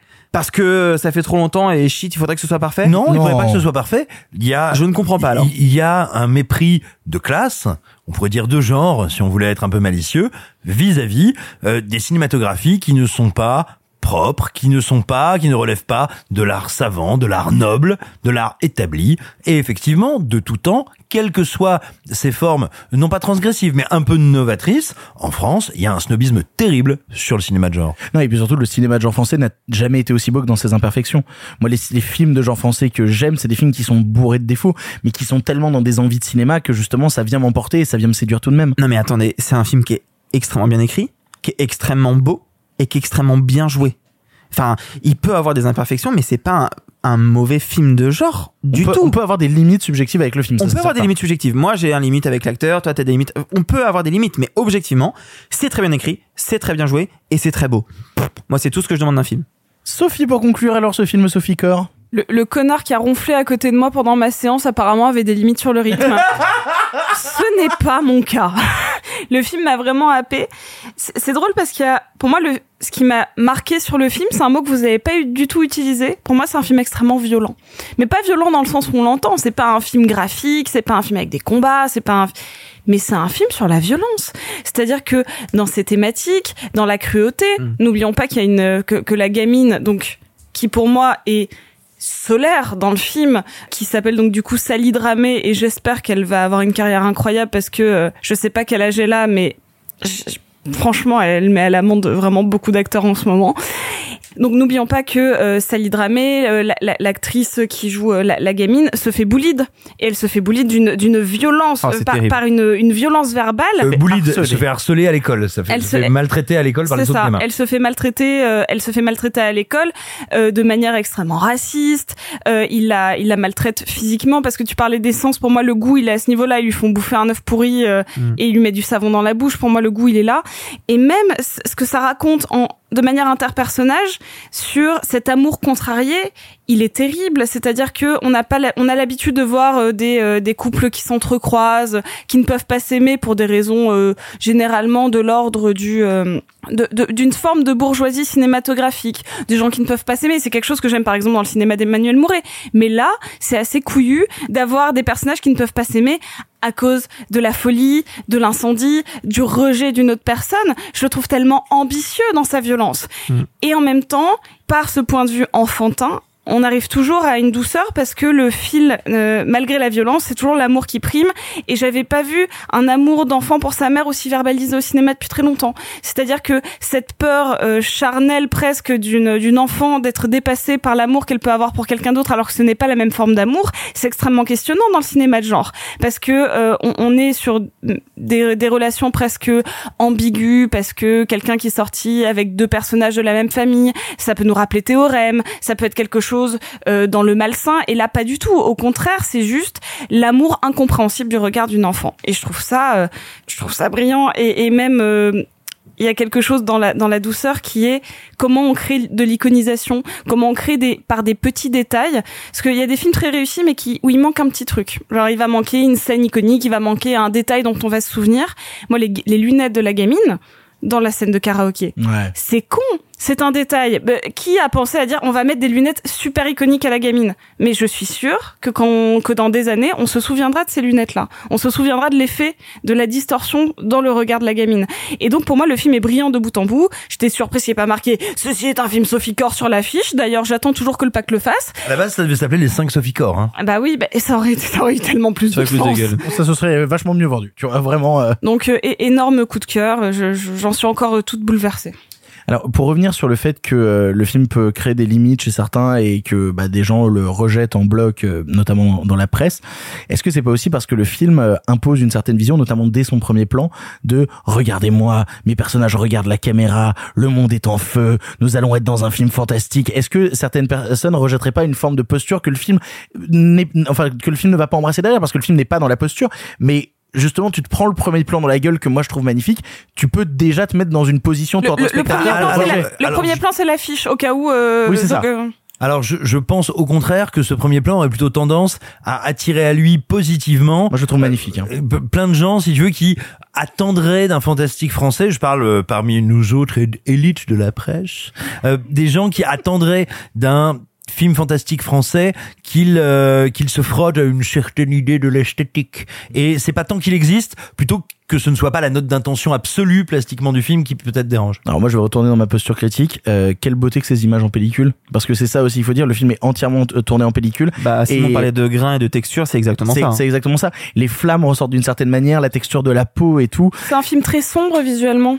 Euh, la, euh, la lumière est très presque tamisée d'une certaine manière pour rendre certaines scènes encore plus euh, Oh, il y a des scènes euh, quand même bien claires, les scènes où elle va se baigner dans le lac, par exemple. Il y en a Mes souvenirs, quelques-unes, c'est- mais, mais sinon, euh, vraiment, les scènes de nuit sont très foncées, par mais, exemple. mais, mais je parlais d'un film sur les 500, je parlais d'un film au rapport au corps. C'est justement passionnant de le tourner en pellicule parce que là où le numérique a tendance à nous éloigner des personnages qui sont à l'image, la pellicule nous ramène les textures du corps. On, on sent la présence palpable des personnages. Mais on en revient toujours à cette importance de faire du sens dans le sens l'essence, la sensualité quand on quand c'est la base du film. Puis comme, comme- c'est un, c'est un film donc qui est très détaillé et c'est pas pour rien. Pour revenir à cette histoire de pellicule et d'image, quand euh, Adèle Exarchopoulos va se baigner, on sent la rougeur sur la peau, on la voit. Elle il y, a- il y a du grain dessus, mais vraiment on sent la- presque la boursouflure de la peau. Et, et donc ça vient contraster avec d'autres peaux qui sont marquées par le feu ou euh, par le gras. Et ça c'est c'est d'une subtilité et t'as l'impression que tout a été parfaitement pensé. C'est pas un film où tu te dis, ok, ce côté euh, hyper brillant vient d'un hasard, vient d'une impro, vient de tout. Là, j'ai l'impression de voir un film maîtrisé et audacieux en même temps. Et c'est ça dont on a besoin dans le cinéma français actuellement euh, de genre. Vous l'aurez compris, on a tous beaucoup aimé Les Cinq Diables et on vous encourage à le voir en salle. Quelle bonne semaine de cinéma. Ah, je clair. suis refaite. Mais c'est pas fini, en Ouais, c'est pas fini, on a encore plein de choses à complimenter. Il y a encore le vendredi, le samedi, le dimanche. Puisqu'on va passer tout de suite à un documentaire, mais un documentaire qui est particulier. On va vous parler de Flea. Quelle est la première chose dont tu te souviennes? Kaboul, en Afghanistan. Ma mère, elle me caresse les cheveux. Personne ne savait me caresser comme elle. Il y a certaines choses dont j'arrive toujours pas à parler. Je comprends. C'est dur pour moi. À l'étranger maintenant, Kaboul et les attaques des Moudjahidines qui ont repris dès le départ des troupes soviétiques. Amin T'avais déjà raconté ton histoire avant? Flea est un documentaire danois de Jonas Power Rasmussen racontant la véritable histoire d'Amin, afghan ayant dû fuir son pays à la fin des années 80. 30 ans plus tard, vivant au Danemark, il décide de dire la vérité sur sa vie et ses déboires à son meilleur ami entre images d'archives et cinéma d'animation. On l'a tous vu ici et c'est Arthur qui commence. Arthur, qu'est-ce que tu as pensé de Flea Il y a quelques semaines, euh, Alexis Roux a dit autour de cette table, euh, à désormais, à partir de maintenant, je ne parlerai plus de films Marvel parce que ça ne m'intéresse pas.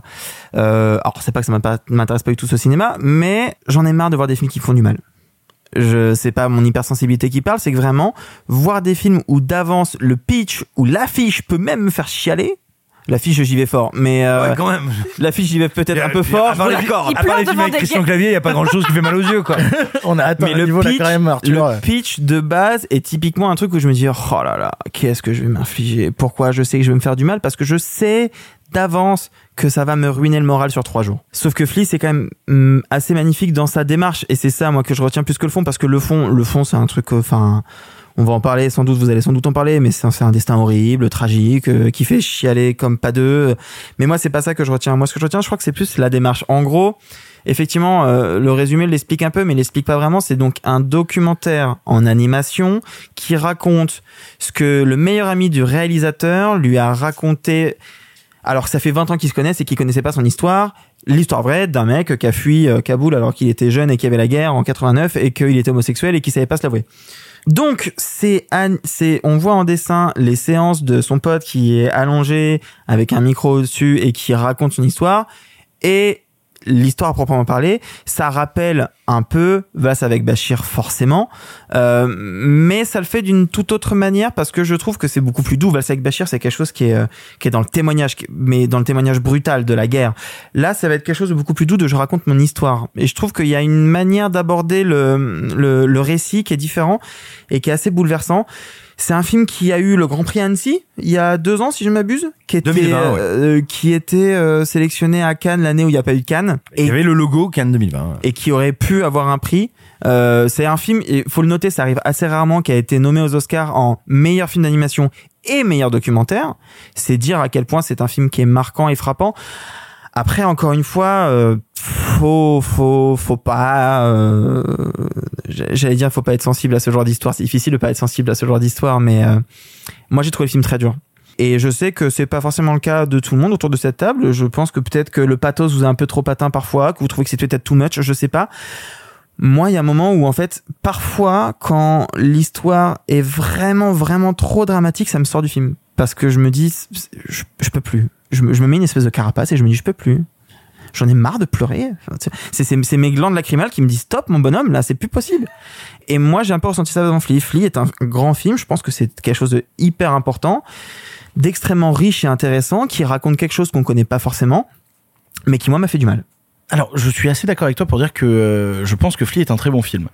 Quand on a passé ça, on a tout dit, on n'a rien dit. C'est-à-dire que il faut quand même vrai, oui. accepter l'idée que vous allez voir en une heure et demie une sorte de psychothérapie mise en cinéma d'animation. Psychanalyse presque. Ouais, c'est ça, parce que c'est littéralement ça. C'est cette idée du personnage qui est allongé, Les et- yeux fermés, euh, Voilà. sur un tapis, euh, enfin ouais. Mais après, il y a une démarche esthétique qui m'intéresse. C'est- C'est-à-dire l'idée de je ne peux pas mettre mon personnage à l'image. Je sais que je peux pas juste faire un documentaire classique parce que l'histoire de mon pote nécessite que on ne voit pas sa tête et qu'on ne connaisse pas son visage. Du coup, je vais passer par le cinéma d'animation et je vais filmer des choses dans la vraie vie et en fait, on va redessiner un peu comme on le faisait euh, à l'époque dans le cinéma de Ralph Bakshi et tout. Euh, Oh, putain, j'ai plus le terme exact, le scanner Darkly. euh, La, la, la roto- la rotoscopie. voilà.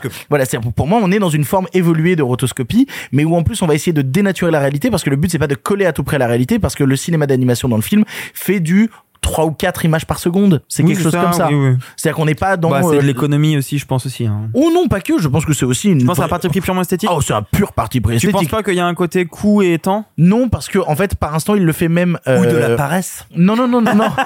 non, parce que à un moment, il le fait en deux temps. C'est-à-dire qu'il te fait un intérieur d'appartement où tout est à 3 images secondes, mais à l'extérieur, on est à 25 images secondes. C'est-à-dire le ciel défile à vitesse normale, Ok. on a ce genre de choses-là. Il essaye de créer justement une différence entre les intérieurs, les extérieurs, ce que vivent les gens, ce que vit le décor, ce qui est pas du tout pareil. Et même suivant l'époque, euh, à partir du moment où tu passes à des trucs un peu plus crayonnés, euh, où t'as vraiment l'impression de voir des pages de croquis en train de se noircir, bah là, le rythme de d'image s'accélère.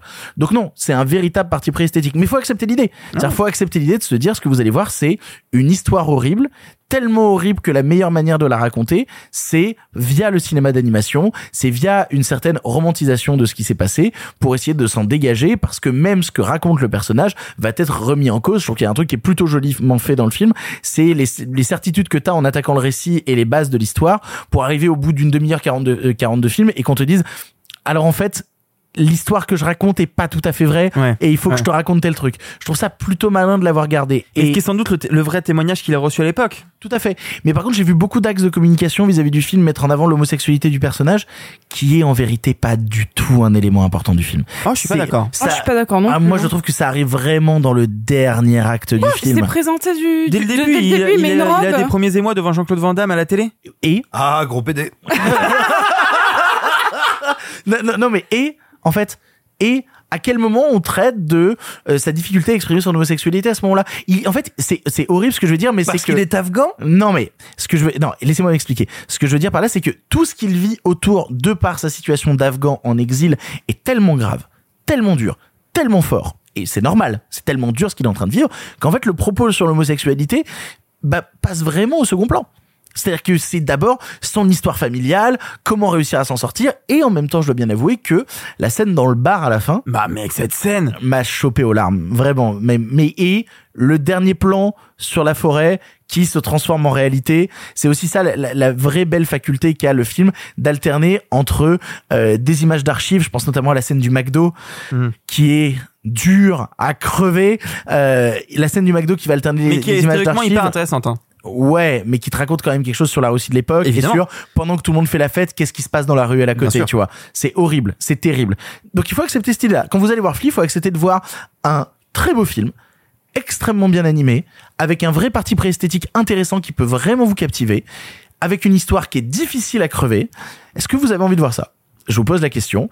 À la fin, j'en suis sorti avec une vraie note d'espoir et une vraie note de joliesse. Mais c'est terrible ce qui est arrivé à ce personnage-là et ça, on pourra pas le retirer. Mais tu vois, là, là, j'ai fait, j'ai fait quelques blagues euh, dans ma, dans ma partie, mais en fait, c'était limite un trigger warning, c'était limite une- un avertissement sur faites bah attention. ça, putain. Si vous êtes trop sensible, si vous êtes à fleur de peau, attention. Ah bah laquelle du bateau, elle fait pas rigoler. Hein. Oh là là. Bon, Sophie. Bah justement, je vous rejoins. Euh, le film m'a- m'a beaucoup questionné sur est-ce que ce film était possible en image réelle? Même en bah, pas en documentaire, hein, même en fiction, tu prends la même histoire, tu le fictionnalises un petit peu et tu. Pour moi, non. Ah L'animation est venue euh, t'emmener ailleurs et peut-être euh, c'est un petit peu ce qu'a fait Marjane Satrapi avec Persepolis aussi. Ouais. Hein. Euh, C'est sûr que raconter une histoire aussi douloureuse euh, sur l'exil, sur la disparition de ta famille, sur euh, beaucoup de choses, des fois l'animation permet, peut-être par ce, ce rapport qu'on a où le cinéma d'animation est souvent associé à l'enfance, à quelque chose d'un petit peu plus doux, où on a peut-être une transposition un peu moins forte sur les personnages, mais le film était quasiment irregardable pour moi. C'est-à-dire que je peux même pas, euh, euh, je, je, saurais même pas entre guillemets euh, le, le noter, dire si j'ai aimé, pas aimé, parce que le film a été une véritable souffrance. Euh, c'était, j'avais envie de, de détourner le regard, j'avais envie de partir, et pourtant il n'y a pas d'image réelle euh, de, de de cette cale de bateau, il n'y a pas de de d'explosion quoi que ce soit.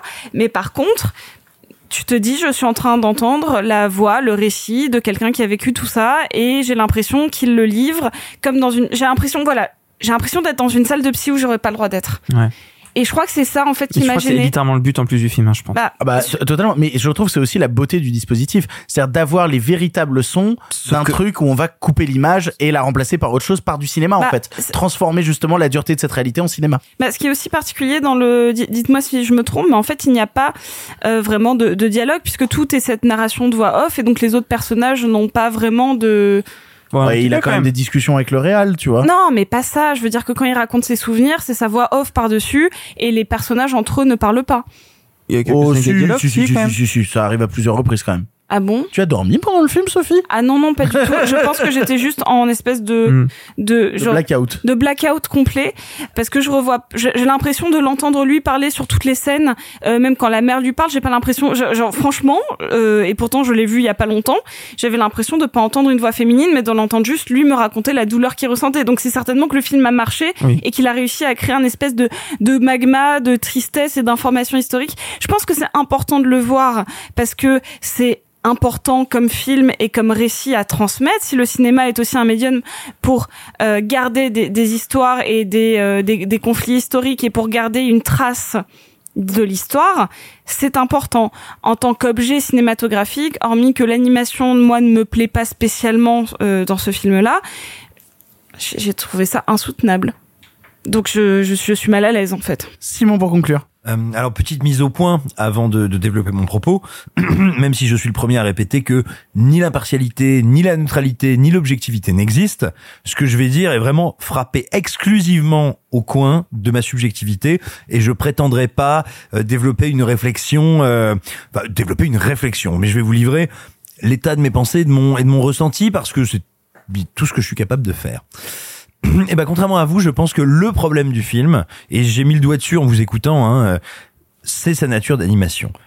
Et justement, vous disiez les uns les autres, ça n'aurait pas été possible à faire en prise de vue réelle, ça aurait été terrible. Et ben je pense que c'est précisément pour ça que l'animation est un problème. Parce que l'animation est aussi une manière de nous mettre à distance et de faire cinéma. Or, on parle d'un thème, d'un sujet qui traverse nos sociétés d'une manière bien différente euh, que pouvait euh, le traverser Balzac Bachir, qui était un souvenir particulier, singulier, certes d'un événement historique, mais d'un événement historique circonscrit dans le temps. Là, on parle de quelque chose qui a aussi attrait avec eh bien, les gens qu'on appelle les migrants, les exilés, euh, qui est un sujet qui est pourvoyeur, mais dans tous les sens, hein, quel que soit votre bord politique, idéologique, de beaucoup de représentations d'entre nous, hein, euh, qui sommes nés en Occident, de beaucoup de représentations fantasmées ou projetées.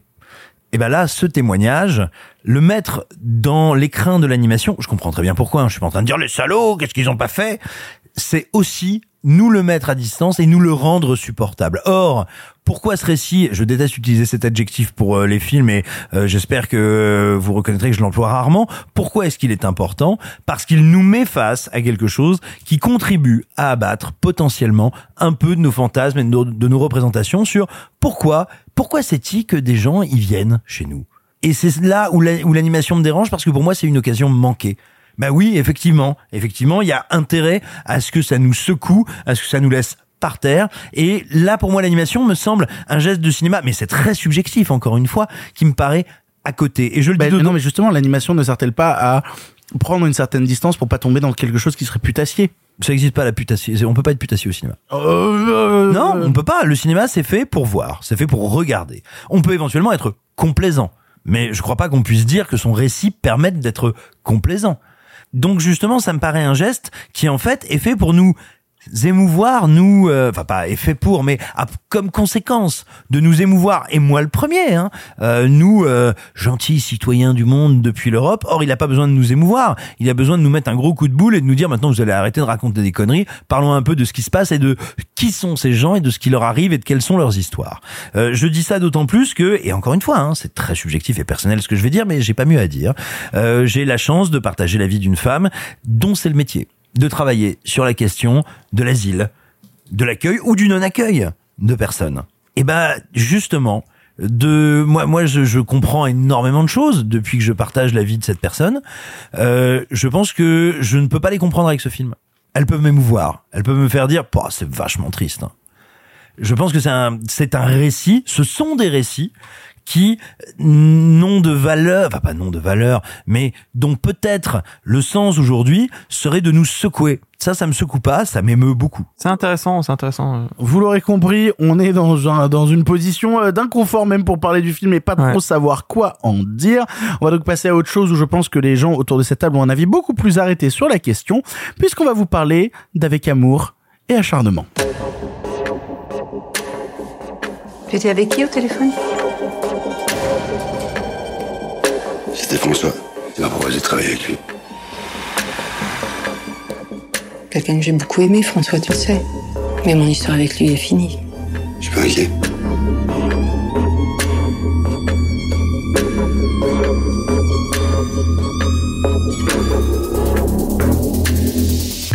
Avec amour et acharnement est le dernier long métrage de Claire Denis avec Juliette Binoche et Vincent Lindon. C'est Paris, c'est l'hiver. Sarah et Jean s'aiment depuis des années d'un amour fou qui les rend heureux et plus forts. Mais lorsque Sarah croise François, son ancien amant qui lui avait présenté Jean, elle ne sait comment réagir. C'est ça le pitch? Ouais? Quand Sarah croise, ouais, ouais, bah... elle le croise pas par hasard, on est d'accord, Simon? Le moins qu'on puisse dire. Bah, Dit-il la bouche pleine. Bon, alors moi aussi j'ai croisé le film par hasard, euh, j'ai payé euh, j'ai payé ma place, je me suis assis, euh, il était là. Moi, je l'ai pas vu. En tout cas, Arthur et Simon l'ont vu. Moi, j'avais pas envie de m'infliger un nouveau Claire Denis. Je sais qu'Arthur, tu es fan de Claire Denis. Tu as forcément adoré avec amour et acharnement. Ah putain, c'est le retour de, de Victor Mauvaise Foi. De te Euh, mettre dans une position à l'aise. Ah, non, souvenez-vous, à Cannes, il y a eu cet épisode absolument incroyable où trois personnes de mauvaise foi parlaient d'un film et d'une d'une filmographie d'une cinéaste qu'ils ne connaissaient pas. Euh, Mais par moi, contre, je on a vu un très mauvais film qui s'appelle Stars at Noon. qui était un film incroyable. C'était terrible. C'était génial. Euh, non, je, vous- je vous disais quelque chose à l'époque, si je, je, je, je n'ai pas mes propos par cœur en tête, mais il me semble que je vous racontais un peu mon rapport à, à Claire Denis. J'ai vu la plupart de ses films, il m'en manque encore deux trois, mais bon, c'est déjà beaucoup. Vu qu'elle Claire Denis, c'est 77. quelqu'un, c'est- Claire Denis, c'est quelqu'un qui filme euh, pas des personnages ni des acteurs, mais des corps. Et et il y a tout un, un truc qui m'intéresse vachement chez elle. Regardez Beau Travail, regardez Trouble Everyday, c'est exactement ça. Stars Unknown l'est le- l'est aussi. Il y a un film jusque-là que je trouvais vraiment en deçà de tout et que je comprenais pas bien. C'était euh, Un beau soleil intérieur, c'est ça le titre, je crois? oui. Et en fait, c'est Un, un, grand film soleil intérieur. un- euh, ouais, Juliette Binoche qui euh, qui date des gars et qui se fait chier et on se fait chier aussi. Coécrit avec Christine Angot. Encore? Ah. Ah mais il est là, bien sûr, il est là le problème. Ok, je m'explique. je m'explique. Ce film-là est justement Claire Denis qui fait un film d'auteur français dans ce qui est le dans le plus gros cliché de ce qu'on peut imaginer d'être un film français. Ce que je, et d'ailleurs je déteste ce cliché. Je ne l'aime pas. Néanmoins, ce film-là le représente parfaitement. Lion d'argent, euh, quand même, les, Quel dernier enfer. festival. Oui, un lion d'argent. C'est des Allemands, c'est ouais. des Allemands, ça va. Un- je, je n'expliquais pas ce film, je trouvais qu'il était totalement différent de ce qu'avait fait Claire Denis, qu'elle racontait habituellement, et en tout cas même, même dans, les, dans les relations entre les personnages, il y a quelque chose que je ne comprenais pas.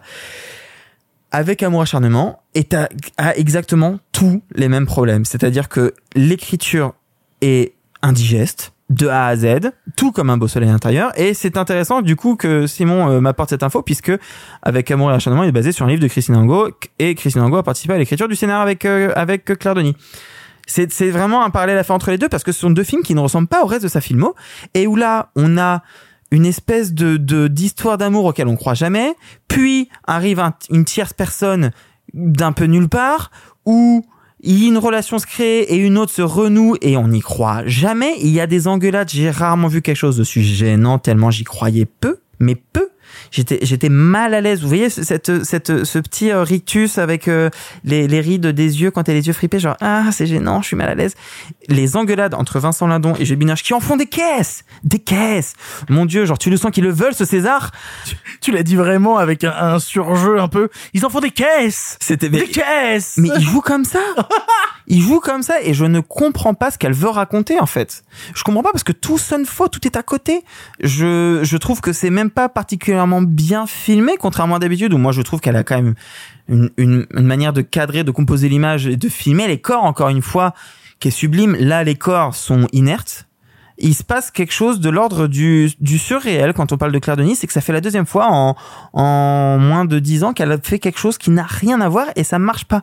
Claire Denis refait des Stars at Noon, refait des High Life, c'est super, refait Trouble Everyday. Elle est pas obligée de refaire un Stars at Noon, hein, vraiment. Elle est vraiment, vraiment, ce serait super qu'elle en fasse d'autres, non, plein. Non. Avec amour et acharnement, c'est compliqué c'est compliqué et la dernière fois vous me dit, vous me traitiez de snob en disant oui mais en même temps s'il faut avoir vu toute sa filmo pour apprécier Stars at Noon c'est pas un bon film peut-être néanmoins euh, si vous avez toute sa filmo ça reste un mauvais film amour acharnement donc euh, dans tous les cas euh, bah, franchement bah. Et ben même le fan de Claire Denis n'aime pas avec amour et acharnement. Parlons donc aux haters de Claire Denis qui n'aiment pas ce que fait Claire Denis d'habitude, à savoir Sauf Simon Rio. Oui, oui, sauf Trouble Everyday. Mais alors du coup, toi qui d'habitude n'aime pas euh, son travail, peut-être que cette fois-ci, ça a été la révélation et tu t'es dit, ça y est, enfin, ça c'est le Claire Denis qui m'intéresse. Grave. Ah non, pardon, je suis bourré. non, alors pour bien comprendre ce que le film m'évoque, et alors vous allez croire que je suis encore en train de troller, de dire des bêtises, mais je suis assez sérieux dans la métaphore que je vais développer, Oh là, développer sous vos tympans ébahis. Euh, ce que m'évoque le plus souvent la mise en scène de Claire Denis, euh, pour laquelle elle a été sanctionnée, sanctionnée euh, récemment au Festival de Berlin, ça m'évoque une dissection aortique. Qu'est-ce que c'est que la dissection aortique? L'aorte, c'est cette artère qui est la plus importante du corps humain, qui charrie un sang extrêmement riche en oxygène. Et on pourrait dire que c'est un petit peu ça de ce récit, qui veut nous parler d'amour, de passion, qui veut nous parler avec amour et acharnement. Eh bien, la dissection aortique, c'est quand il y a une des deux couches de muqueuse qui composent l'aorte qui se dissout, déchire, et donc ça te provoque une espèce d'hémorragie interne brusque, extrêmement douloureuse, parce que littéralement, eh ben, ton, ta principale artère se dissout et tu te noies dans ton sang. C'est horrible, c'est long, c'est douloureux, c'est salissant, un peu comme le film. J'ai une question, Simon. Est-ce que tu as regardé sur Wikipédia dissection aortique avant ou pas? Euh, J'avais un doute entre anévrisme et dissection aortique. mais sur euh, mais sur sur le concept sur le concept j'étais bon. Et, et et donc pourquoi je vous dis ça? Ben moi dès son ouverture le film me laisse comme deux ronds de flanc. Euh, on est là dans un paysage censément idyllique euh, est-ce que c'est Bali est-ce que j'en sais rien je m'en cogne. Euh, donc où où c'est euh, donc nos deux lamentins euh, énamourés nagent c'est Bobby et c'est Bodis en GoPro en plus filmé en GoPro non? Oui mais tu peux faire des trucs superbes avec la GoPro. Mais mais c'est juste que là si tu veux je me dis tiens je comprends pas pourquoi la caméra est, est là où elle est c'est pas que je suis pas d'accord, c'est pas que je me dis non, esthétiquement, je suis en lutte contre cette œuvre. Pas du tout. C'est juste que je tiens, je ne vois pas pourquoi le filmer comme ça? Tiens, je ne comprends pas pourquoi est-ce aussi euh, sirupeux, caricatural, débile? Pourquoi ces corps sont-ils aussi moches? Et moche, c'est pas une question de dire je voudrais que ce soit des gens euh, qui correspondent mieux à nos critères de beauté euh, contemporains de société de consommation gna gna gna. Je veux dire, sont-ils aussi mochement filmés? Mais attends, toi qui n'aimes pas son cinéma, on est d'accord que dans Beau Travail, les corps sont mille fois mieux filmés? Non. Oh Euh, putain. Allez. Sérieux Non, non, mais donc je me dis, ouais, c'est bien, j'ai retrouvé Kéké, elle est comme d'hab, elle est à fond. Et ça se confirme, parce que après avoir été aussi, je le disais, sirupeux, sirupeux, mais donc archétypal et caricatural, c'est pas pour rompre ça, c'est pour arriver dans un espèce de quotidien grisâtre, mal identifié, de couple bourgeois qui s'aime mais s'aime-t-il encore, se passionne mais se passionne-t-il Quand arrive machin bidule, là, l'amant de jadis, le film, j'ai l'impression, voudrait essayer de nous dire, mais finalement, qui est le grand amour et qui est l'amant? Les deux rôles n'étaient-ils pas inversés? Gna, gna, gna. Mais tout ça est extrêmement mécanique, extrêmement programmatique. Je trouve que l'ensemble est d'une pauvreté dramaturgique. C'est-à-dire que, encore une fois, moi c'est pas que ce canevas soit vu, vu, vu et revu. Je parlerai un petit peu plus tard dans l'émission d'une autre histoire d'amour adultérine ou de questionnement passionnel dont on pourrait se dire également qu'elle elle, elle essaye d'explorer une carte du tendre qu'on a vu aussi bien en littérature qu'au cinéma ou en musique explorer des dizaines de milliers de fois. Mais là, ce qui me tue, j'ai pas l'impression que euh, Keke n'a rien de nouveau à dire. J'ai l'impression qu'elle a moins à dire que ceux qui l'ont précédé. Et j'en peux plus qu'il l'appelle Kéké, ça me pense à Animal Crossing, moi. Ah, je peux l'appeler la- Oh, trop bien. Ah, de ouf Je peux l'appeler la mère Denis si vous préférez. Et, et, et donc voilà, moi je, je trouve que c'est un cinéma qui euh, feint la passion, feint l'orage, mais finalement qui ne nous propose qu'une bruine vaguement crado. Euh, c'est ça, je trouve que c'est pauvre, vulgaire, pas vulgaire dans le sens oh là là, ça ne sied pas à mes yeux pleins de bon goût. Je trouve que tout est plat, bas, veule et vil, et, et je ne comprends pas qu'est-ce qu'on peut vouloir. Euh, souligner, mettre en avant dans la mise en scène du film. Encore une fois, c'est pas que je suis en désaccord avec la proposition. Qu'elle a je, je peine à voir une proposition. Mais alors, est-ce que euh, quand Vincent Lindon parle sur France Inter du fait qu'il y a trop de films, c'est parce que lui-même joue dans trop de mauvais films? Bon, il a pas fait que des mauvais films ces derniers mois quand même. hein. Non, il fait régulièrement de très bons films. Est-ce qu'il est toujours bon dedans? C'est une autre question. Euh, alors justement, parlant de Lindon, moi j'ai pas vu Les Salauds, c'est un des derniers éclairs de Nick qui me reste à voir. Est-ce que tu l'as vu toi Simon? Ouais. Et alors? Surprise Qui est un autre film avec euh, Vincent Lindon sorti en 2013 et, euh, et Mastroianni, Clara Mastroianni Absolument. Donc, Qui, c'est- elle est une immense comédienne euh, française Oui. et les deux acteurs sont très bons dedans. Vraiment, tous les deux dans le film, ils sont très bons. Mais cette fois-ci, euh, ça marche pas. Eux, ils sont très bons. Très bien. Bon, vous l'aurez compris, avec amour et acharnement, n'a pas été accueilli avec amour, mais par beaucoup d'acharnement euh, de la ouais. part de, de nos chroniqueurs. On vous Malheureusement. laissera euh, le voir en salle si jamais euh, vous avez envie de vous faire les deux heures de ce film. On va passer au dernier film du présent avant d'aller en bref. Et alors là, on va avoir un sacré débat, je crois. On va vous parler de Rebelle I'm just trying to survive. Like you. عندي خويا واحد نسيم خويا صغير عمي سيم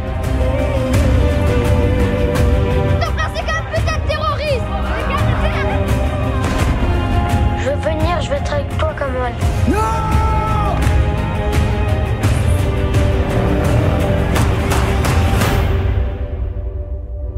Tu vas faire partie de cette vidéo. Comme bourreau, comme victime. Rebelle est un long métrage de Adil et Bilal, les mêmes qui se sont fait supprimer Bad Girl, nous contant l'histoire de Kamal se rendant en Syrie pour venir en aide aux victimes de la guerre, mais rapidement forcé à rejoindre un groupe armé. Son jeune frère Nassim, resté en Belgique, rêve quant à lui de le rejoindre et devient une proie facile pour les recruteurs du djihad. On l'a vu avec Arthur et euh, c'est moi qui vais commencer parce qu'une fois n'est pas coutume, je vais commencer sur ce film parce que euh, j'étais pas censé le, le, le voir justement, mais quand tu m'as dit que t'allais en parler dans l'émission, je me suis mis à mater quelques images, je me suis dit, Ah, je suis un peu intéressé. Je suis vraiment intéressé par le film parce que le premier truc qui me plaît, et c'est un truc qui me plaît avec une certaine régularité dans le cinéma, c'est les films qui parlent de cinéma.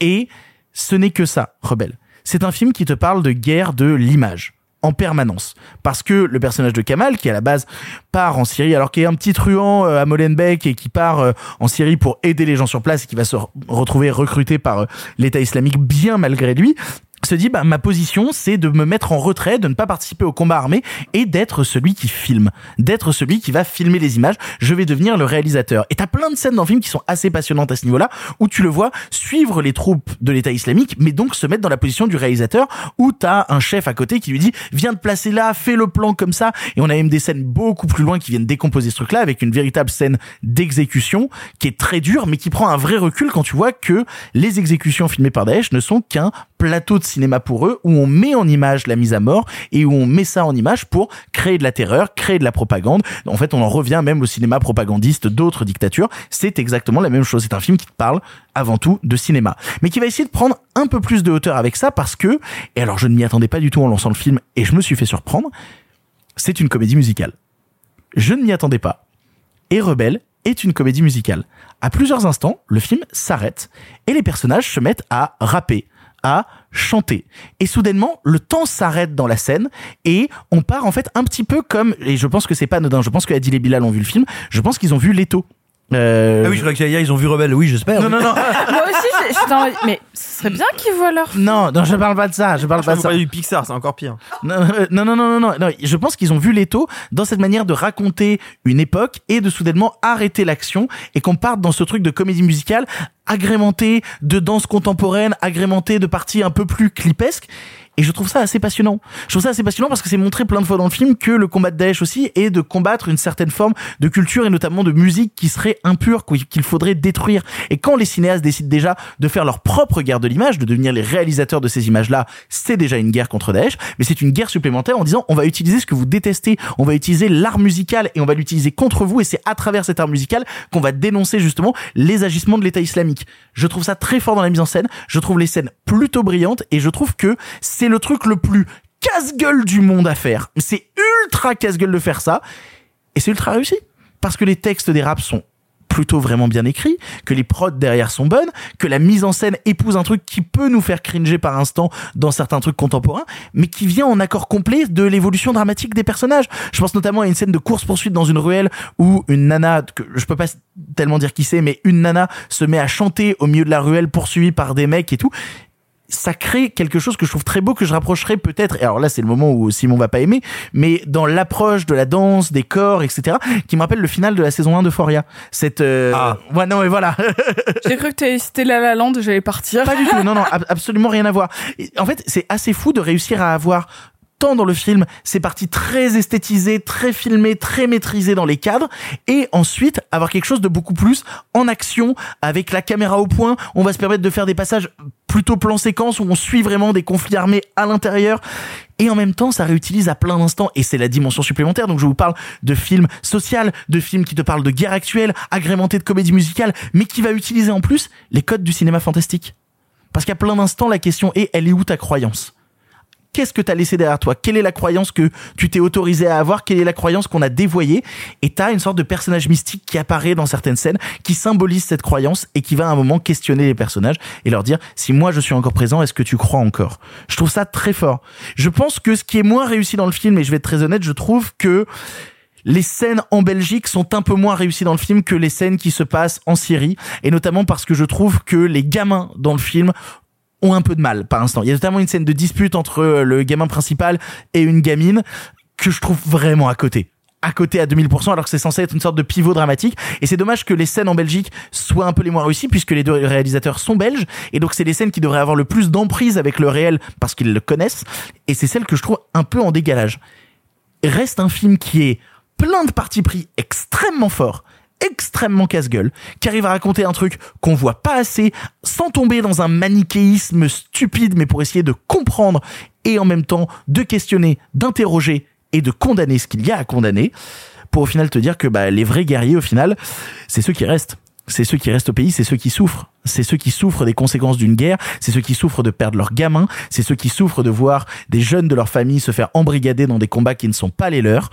C'est eux qui souffrent parce que c'est eux qu'on va pointer du doigt ensuite en leur disant vous êtes des mauvais musulmans, vous êtes des mauvaises personnes c'est eux les vrais guerriers, c'est ceux qui vont résister et malheureusement en souffrir. J'ai une petite question parce que j'ai vu la bande-annonce euh, plusieurs fois au cinéma et jamais le côté musical n'est mis en avant. Vous pensez que, enfin, j'ai pas, vu les retours presse dessus. Vous pensez que c'est un truc qui a dérouté ou oui. oh, je, je, je, pense que ça a pas mal dérouté. Moi, quand c'est tombé dans le film, au départ, il y a vraiment quelques passages chantés qui sont un peu moins réussis dans la deuxième partie. Je dirais pourquoi? Parce qu'en fait, il y a un moment où un personnage va se rendre en Syrie à son tour et quand ça arrive à ce personnage-là, t'as vraiment une sorte de clip show. En fait, c'est plus le passage musical qui raconte l'état émotionnel des personnages, parce que c'est ça en fait la comédie musicale. Pourquoi est-ce qu'on chante dans une comédie musicale? C'est parce qu'à un moment, les personnages sont dépassés parce qu'ils ne peuvent plus dire et sont obligés de le chanter. C'est ça. C'est quand tu ne peux plus parler, tu te mets à chanter. Et c'est ce que fait le film.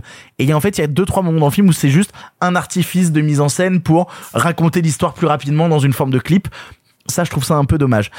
Qu'il l'ait mis en retrait, je trouve ça pas étonnant parce que ça aurait c'est été pas vendeur aussi. Non mais bah, je- non mais et puis t'imagines tellement à côté de ce que raconte le film. Donc, Mais puis euh, surtout, tu, tu tu dois t'imagines déjà comment ça serait récupéré On a fait une comédie musicale sur Daesh Bah ouais. Oh, non non mais attends, je suis désolé. il y en a bien une sur les Mormons et c'est vachement bien. Non non non mais je veux dire T'es ça, comparer les Mormons à Daesh ça aurait été dé- C'était la blague. quelle horreur. Ça aurait été détourné, condamné. Vous savez, euh, comme je me retiens. Non, non, mais vraiment, je pense que ça aurait été une mauvaise idée de le montrer dans les bandes annonces parce que ça crée une véritable surprise dans le film et la manière dont c'est utilisé dans le film, je trouve ça plutôt brillant. Mais je crois qu'on est en- mettre du Michel Sardou. à le moment où t'as toute l'équipe de Daesh qui fait terre brûlée au vent. J'ai fait là, c'est trop là. Des landes du djihad. Non, arrêtez. c'est trop. Arrêtez. bon, Abonnez-vous. Arthur, donc, je crois qu'on n'est pas d'accord sur euh, sur les parties euh, plus rappées chantées. Bah, on n'est pas d'accord sur ça, mais je suis d'accord avec tout ce que tu viens de dire à, à côté. C'est-à-dire que je trouve que c'est un film qui est extrêmement puissant, qui est extrêmement ambitieux, et moi, ce qui m'interpelle le plus, je pense, c'est que c'est un duo de réalisateurs qu'on connaît pour avoir fait Bad Boys for Life et quelques épisodes de Mrs. Marvel, et donc le téléfilm Bad Girl qui est tombé à l'eau. Ben alors justement, c'est incroyable de les découvrir avec peut-être Bad Boys for Life, qui est vraiment un film de studio ultra calibré où ils ont vraiment aucune marge de manœuvre. Et puis tu regardes Rebelle et tu fais merde, c'est des putains de cinéastes en, En fait, c'était ça mon point, c'est que Ouais. Ils ont pas commencé par Bad Boys. Hein. Oui, oui, oui, mais on les a découverts en grand public avec ça. Pour, pour le grand public, on l'a découvert par ça. Non, on les a découverts avec ça. Et en fait, c'est toujours fascinant de voir comment les studios peuvent utiliser des personnes comme des yes men et comment ces yes men peuvent avoir des choses à raconter. Et pour un film post-gros blockbuster comme ça, s'attaquer à un sujet aussi compliqué, avec une mise en scène aussi ambitieuse, avec trois temporalités. avec trois temporalités, des scènes de guerre, mais incroyables. Elles sont folles. D'une mise en scène et d'une ambition vraiment dingue. C'est osé et c'est très agréable à regarder. C'est c'est assez c'est assez vraiment tu te dis c'est chouette qu'il y a encore des choses comme ça qui puissent se faire. Et puis il y a pas que ça parce que ça te parle aussi d'un certain rapport au féminin et tout. C'est beaucoup plus dense que ça en a l'air. Hein. Exactement. Après, moi, il y a deux trois trucs qui me gênent. Effectivement, euh, tu parlais de l'interprétation des gamins. Je pense que c'est pas forcément lié euh, au jeu. Je pense que c'est parce qu'il y a certains dialogues qui sont trop écrits et qui sont pas du tout naturels et qui font pas du tout vrai. Et ça, ça en fait partie. Il y a des faiblesses, mais on n'a pas arrêté de parler dans l'émission de films qui ont des faiblesses et dont ça peut faire le charme. Et je suis plutôt d'accord. Moi, à la limite, ces dialogues-là, ça me gêne pas tant. En revanche, les parties rappées sont pour moi une vraie envie de cinéma une vraie tentative en- audacieuse et ambitieuse qui rate complètement ce qu'elle va raconter. Parce que la première fois qu'on voit ce mec, qui est donc un rappeur de Molenbeek, qui va au kebab et il voit des massacres des soldats de Al-Assad et il se dit putain mais qu'est-ce qu'on fait dans cette société? Nique sa mère j'y vais. Ça va très vite. Les, les, les phrases sont clichés au possible. Je, pourquoi d'un seul coup on se met à danser pour manifester le fait qu'il y a des gens qui sont morts? C'est trop à côté et j'ai encore plus de malaise sur la deuxième où en fait ce que raconte pas Victor c'est que c'est en fait une meuf qui va se faire violer et on dédramatise parce que toutes ces scènes servent à dédramatiser d'une certaine manière ce qui est en train de se passer dans la tête Non, des, ça- des victimes. ça permet de Laisse-moi terminer. l'horreur. Laisse-moi terminer. C'est pour dédramatiser l'action et pour pas la forcément la montrer et pour gagner du temps aussi peut-être. On dédramatise un viol en disant non mais arrêtez ne me poursuivez pas ah trop gênant. Mais, mais pas du tout. C'est Trop juste- gênant. C'est justement pour ne pas montrer l'horreur et en créer une métaphore. C'est à ça que ça sert aussi. C'est ce Moi, que je ça disais. Quand on ne peut plus méga parler, mis la mal à l'aise. quand on peut plus parler, on se met à chanter. Quand la réalité de la vie est trop dure, on crée de la comédie musicale. Au contraire, je trouve que c'est parfaitement raccord avec ce qu'est l'essence même de la comédie musicale. Mais en fait, dans le film et dans leur envie, en tout cas de, de, de, de cinéma, c'est raccord. À partir du moment où t'as la première chanson rappée, tu peux en avoir plusieurs, et celle-là, aussi gênante qu'elle soit, c'est raccord. Le problème, c'est qu'elles sont toutes ratées, donc celle-là, elle est encore plus. Ah, je suis pas d'accord. Moi, je, moi, je trouve que ça dessert le film, mais il fallait le tenter. Il fallait le tenter, c'est couillu, ils ont essayé, ça marche pas, mais au moins ils ont fait quelque chose d'original de ce truc. Et ils en font quelque chose qui est en plus plutôt bien, bien mis en scène, qui est bien filmé, bien chorégraphié. Et je déteste, mais c'est bien fait. La scène, la, la scène de comédie musicale dans le kebab qui se transforme en intemporalité, où on change de décor, où il se retrouve accroché au plafond. d'un point de vue purement filmique en termes de mise en scène, C'est fou furieux. solide. D'un point de vue de dramaturgie, à côté de la plaque. Mais c'est pas grave parce que à côté de ça, je me prends 2h10 où je m'en prends plein la gueule et, et effectivement, t'as peut-être raison, peut-être que les parties en Belgique sont les plus faibles, mais je suis pas entièrement d'accord parce que et ça, il faut le souligner, c'est en grande partie grâce à Lumna Azabal, actrice qu'on voit pas assez mais qui joue le personnage principal de Incendie de Denis Villeneuve et qui est incroyable et qui est dans le film est également incroyable. Elle joue la mère des, euh, des deux des deux qui partent en Syrie.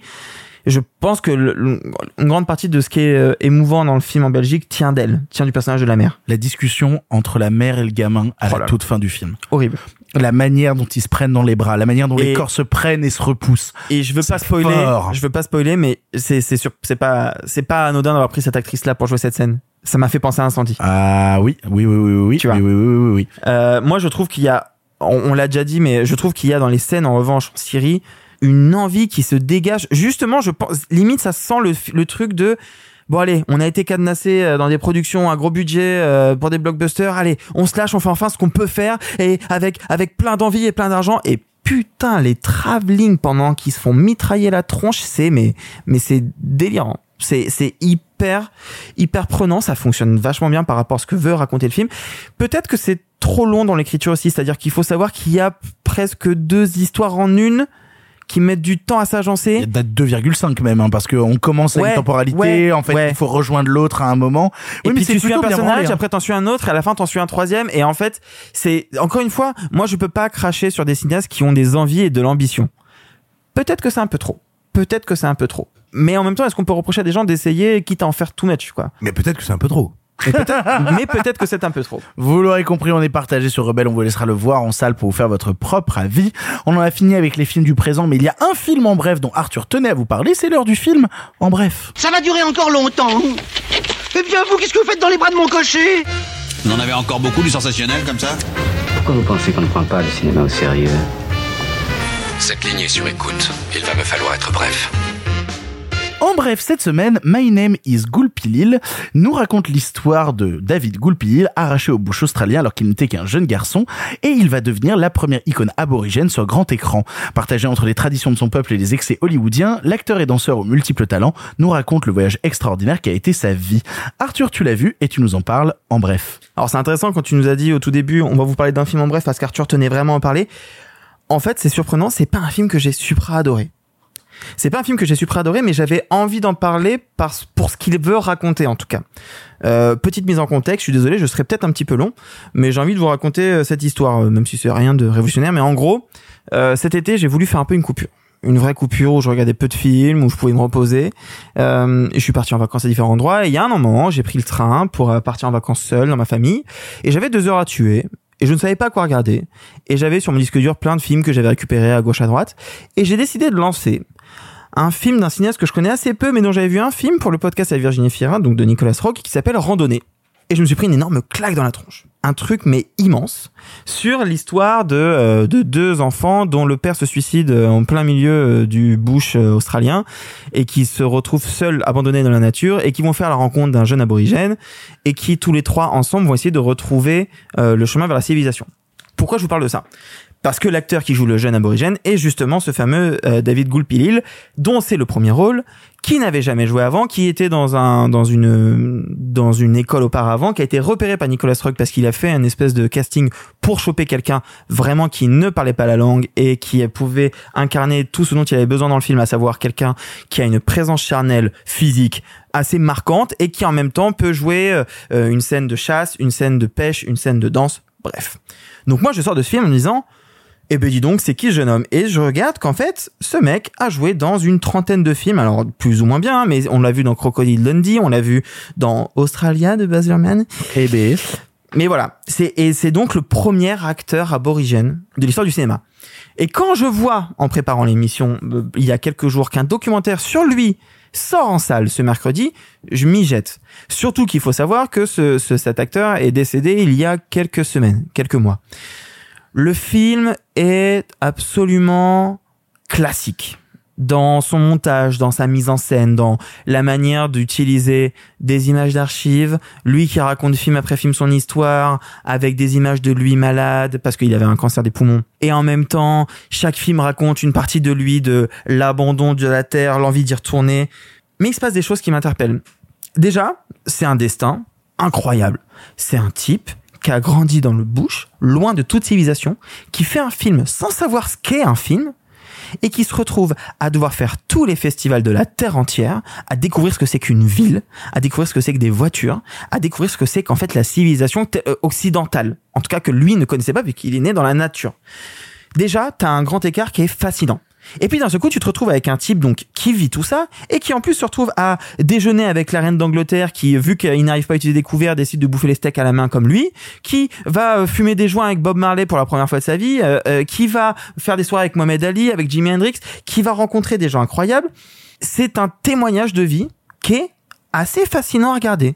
Et puis en plus, ça ne parle pas que de proprement témoignage de vie, mais ça parle aussi de l'histoire du cinéma, parce que il raconte notamment toute une anecdote de comment il a tourné un film avec Denis Hooper et comment ils étaient tellement foncés qu'ils n'arrivaient pas à prendre les scènes, parce qu'ils fumaient tous les jours, tout le temps, tout le temps. Et surtout, moi, ce qui me plaît pas mal dans ce genre de démarche aussi, c'est que c'est pas un film qui essaye de montrer que les bons côtés de la vie du bonhomme.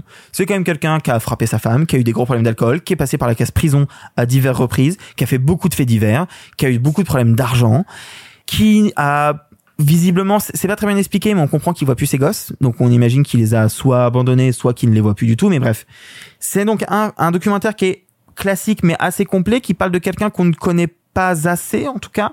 Et moi qui suis tombé amoureux d'un film pendant les vacances, de comprendre l'histoire derrière un acteur comme ça, moi c'est un geste que j'ai trouvé très touchant. Si vous n'avez pas vu Randonnée, voyez Randonnée, c'est un film incroyable. Et si vous avez vu Randonnée, regardez le documentaire, ça vous donnera des petites pistes sur cet acteur que vous connaissez sans vraiment le connaître. Cutting that meat. I've been cut him, cut him, cause I'm really hot, really hot. I've been cutting that plate with moving toward Her Majesty. My spirit will return back to my country. I will miss my children. And I think of them, and I love them.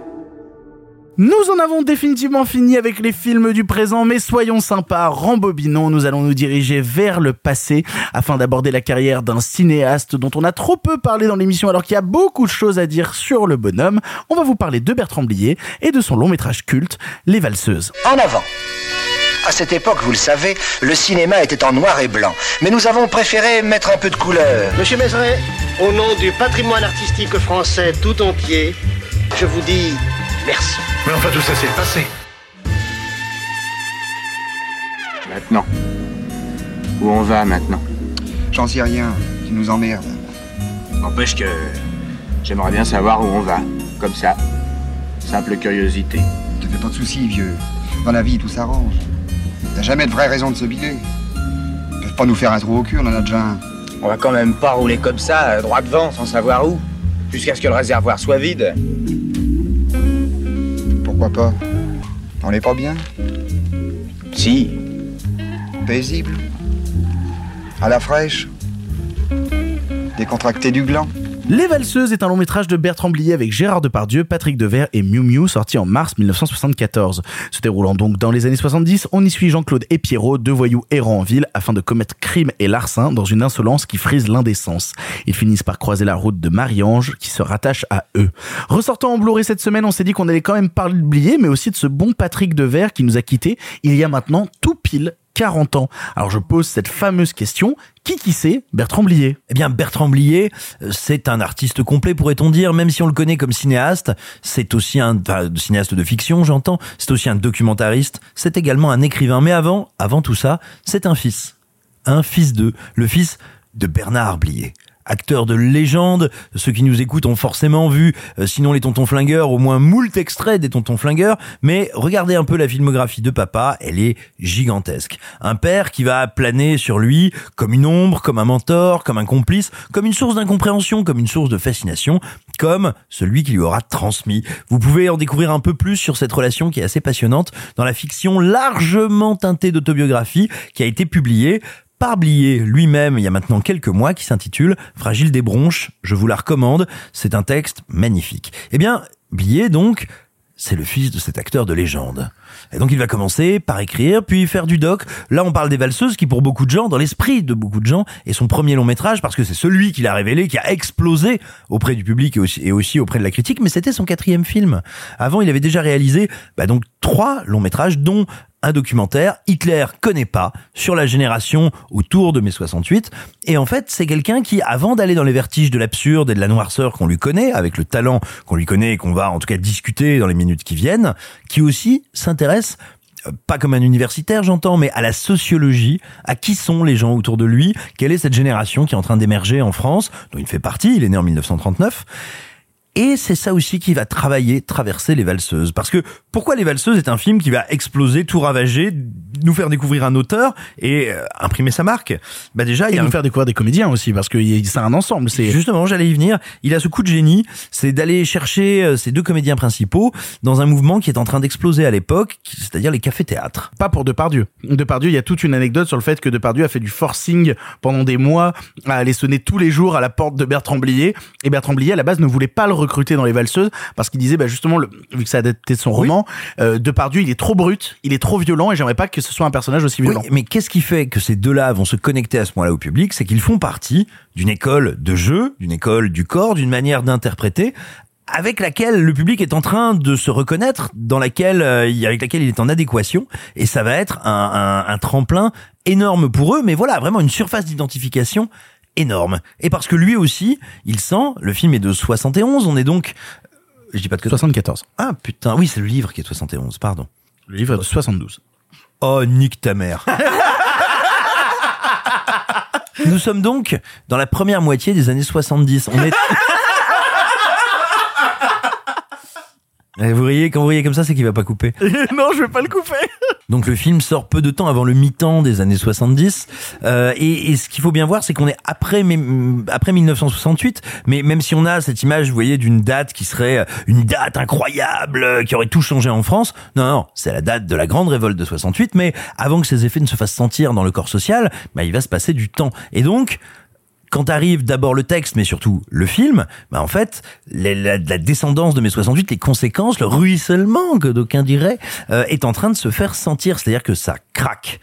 Il y a une partie de la France, on est avant le choc pétrolier, mais quand même, tu vois, on va dire, il y a des signaux faibles sur le fait qu'il y a beaucoup de choses qui ne vont pas, qui ne vont plus, qui sont sur le point de s'écrouler. Il y a une partie de la France qui bouillonne, et il y a une partie de la France qui est là, genre, hop, hop, hop, smandou, smandou, ça va bien se passer. Et le film, en partie, te raconte ça. Comment il y a quelque chose qui ne demande qu'à exploser, quelque chose qui s'exprime, doit s'exprimer, qui va d'ailleurs révolter. Moi, c'est intéressant parce que avant l'émission, j'ai parlé un peu autour de moi à deux, trois copains à qui j'avais copines, à qui j'avais fait voir les valseuses il y a pas très longtemps, il y a quelques mois, et qui m'avaient dit justement, euh, ah mais aujourd'hui, ça ne passerait pas. Alors, détrompez-vous. Les valseuses, quand c'est sorti, ça n'est pas passé. Oui. Ça a été, Accueil critique désastreux, accueil public désastreux. non, non, non, alors, Non, non, non. En termes d'entrée, le film fonctionne très bien, mais à l'époque, le film est rejeté par toute une partie de la critique Ah qui bah, le trouve il- absolument horrible. Il y a des articles de presse que je vous citerai. il est interdit aux moins de 18 ans. Il se fait démonter. Ah non mais il est interdit aux moins de 18 ans. Enfin, je veux dire vraiment, c'est un film qui sidère, Euh, qui dégoûte, qui met en colère. Non, techniquement, il est classé tout public. Euh, Pas du tout, non. Bah, je sais pas, il y a marqué classification CNC, tout public, arrêt essai. Et tu es sur quoi Euh, Je suis sur Wikipédia. Oui, d'accord. Donc le film sort interdit aux moins de 18 ans. D'accord. Et euh, Il n'y a pas encore l'interdiction moins de 18 ans à Non, mais l'époque. sans doute que maintenant il est tout public, mais qu'à l'époque il D'accord. était 18 Ok, ans. ok, ah oui, non, non, ok, si, ok. il, est, il est interdit aux moins de. Enfin, j'en suis- Catégorie érotique, en tout cas. Et, et si tu veux, effectivement, parce qu'on peut se dire, non pas aujourd'hui, mais on s'est dit de tout temps, mais ces personnages sont atroces. Et en fait, c'est quelque chose qui anime le cinéma français depuis longtemps, mais qui prend vraiment corps avec Blier, cette volonté de représenter bah, ce qui est problématique, la transgression, de la questionner, mais aussi peut-être de l'épouser. Euh, vous savez quoi? Vous aimez The Devil's Rejects? Regardez les valseuses. Je déconne pas du tout quand je dis ça. C'est-à-dire que se pose une question de l'empathie, de la grâce, mais aussi de ce qui est terrible et terrifiant, parce qu'il y a une partie des actions de nos personnages qui sont quand même abominables, d'autres qui sont superbes, suspendues dans le temps, pétries de tendresse, et puis déjà, déjà, même si ça n'a pas les proportions de ces films suivants, et parce que c'est ça ensuite qui va animer une grande partie du cinéma de Blier, il y a ce mélange d'incroyable acuité sociétale et sociale, mais aussi de poésie, de goût pour l'absurde et de grand vertige. Bah, tu vois, moi, c'est ce qui me séduit vraiment dans les valseuses. C'est justement, tu parlais du rapprochement avec The Devil Reject. Et il est pas, il est pas déconnant, ce rapprochement-là. Parce que c'est des vrais salauds.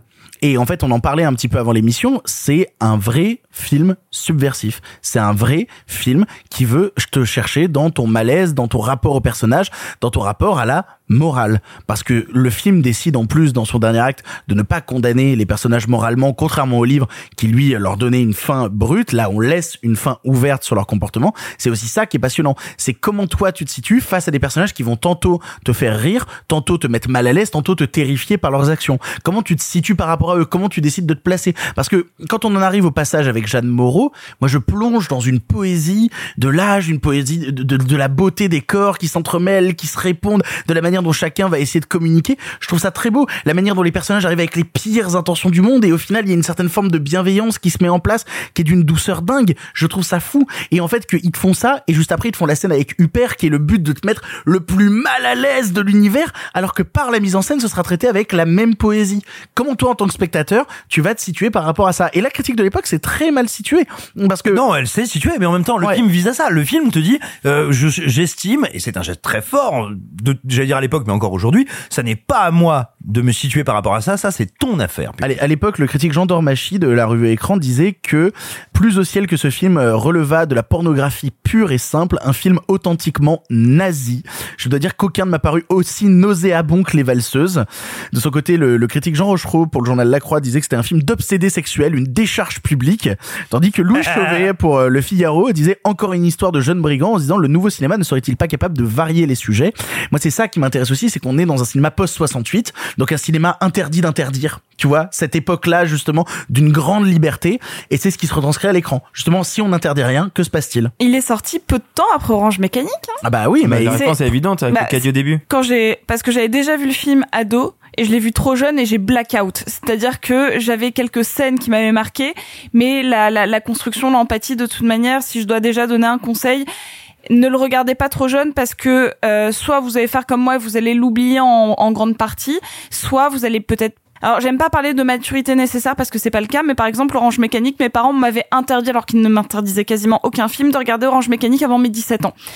J'aurais pu le voir à 16, mais je comprends qu'il faille avoir déjà peut-être un background cinématographique, euh, littéraire ou autre pour pouvoir comprendre la nuance et la mise à distance, qui n'est pas le cas forcément de tout le monde. Donc je mets quand même un warning. Mais donc oui, on est déjà dans un cinéma de la violence et j'y retrouve si je dois y projeter du cinéma euh, que, que j'aime. Moi, ça me rappelle aussi pas mal le- la perdition du lauréat. On est sur Bah oui. euh, sur une, une inspiration nouvelle Hollywood très forte sur euh, génération perdue, qu'est-ce qu'on devient, euh, fin ouverte, qu'est-ce qui forge aujourd'hui la jeunesse ou en tout cas à l'époque la jeunesse et comment on la retranscrit dans sa violence, dans son mal-être et dans sa douceur. Alors, je me permets de dire justement euh, que, que j'ai dit une bêtise tout à l'heure. Effectivement, à l'époque, la commission de contrôle des films cinématographiques a interdit le film aux moins de 18 ans et a obligé même le maquettiste de l'affiche à rajouter un pan de robe à Miu Miu afin de lui recouvrir une partie des fesses. Voilà. Je, me permets de rajouter ça. Mais, mais c'est marrant ce que tu disais justement sur cette époque de films contestataires. Faut pas oublier qu'est-ce qu'est la France à l'époque. On est en pleine France de Pompidou. On est dans une société qui est très bourgeoise.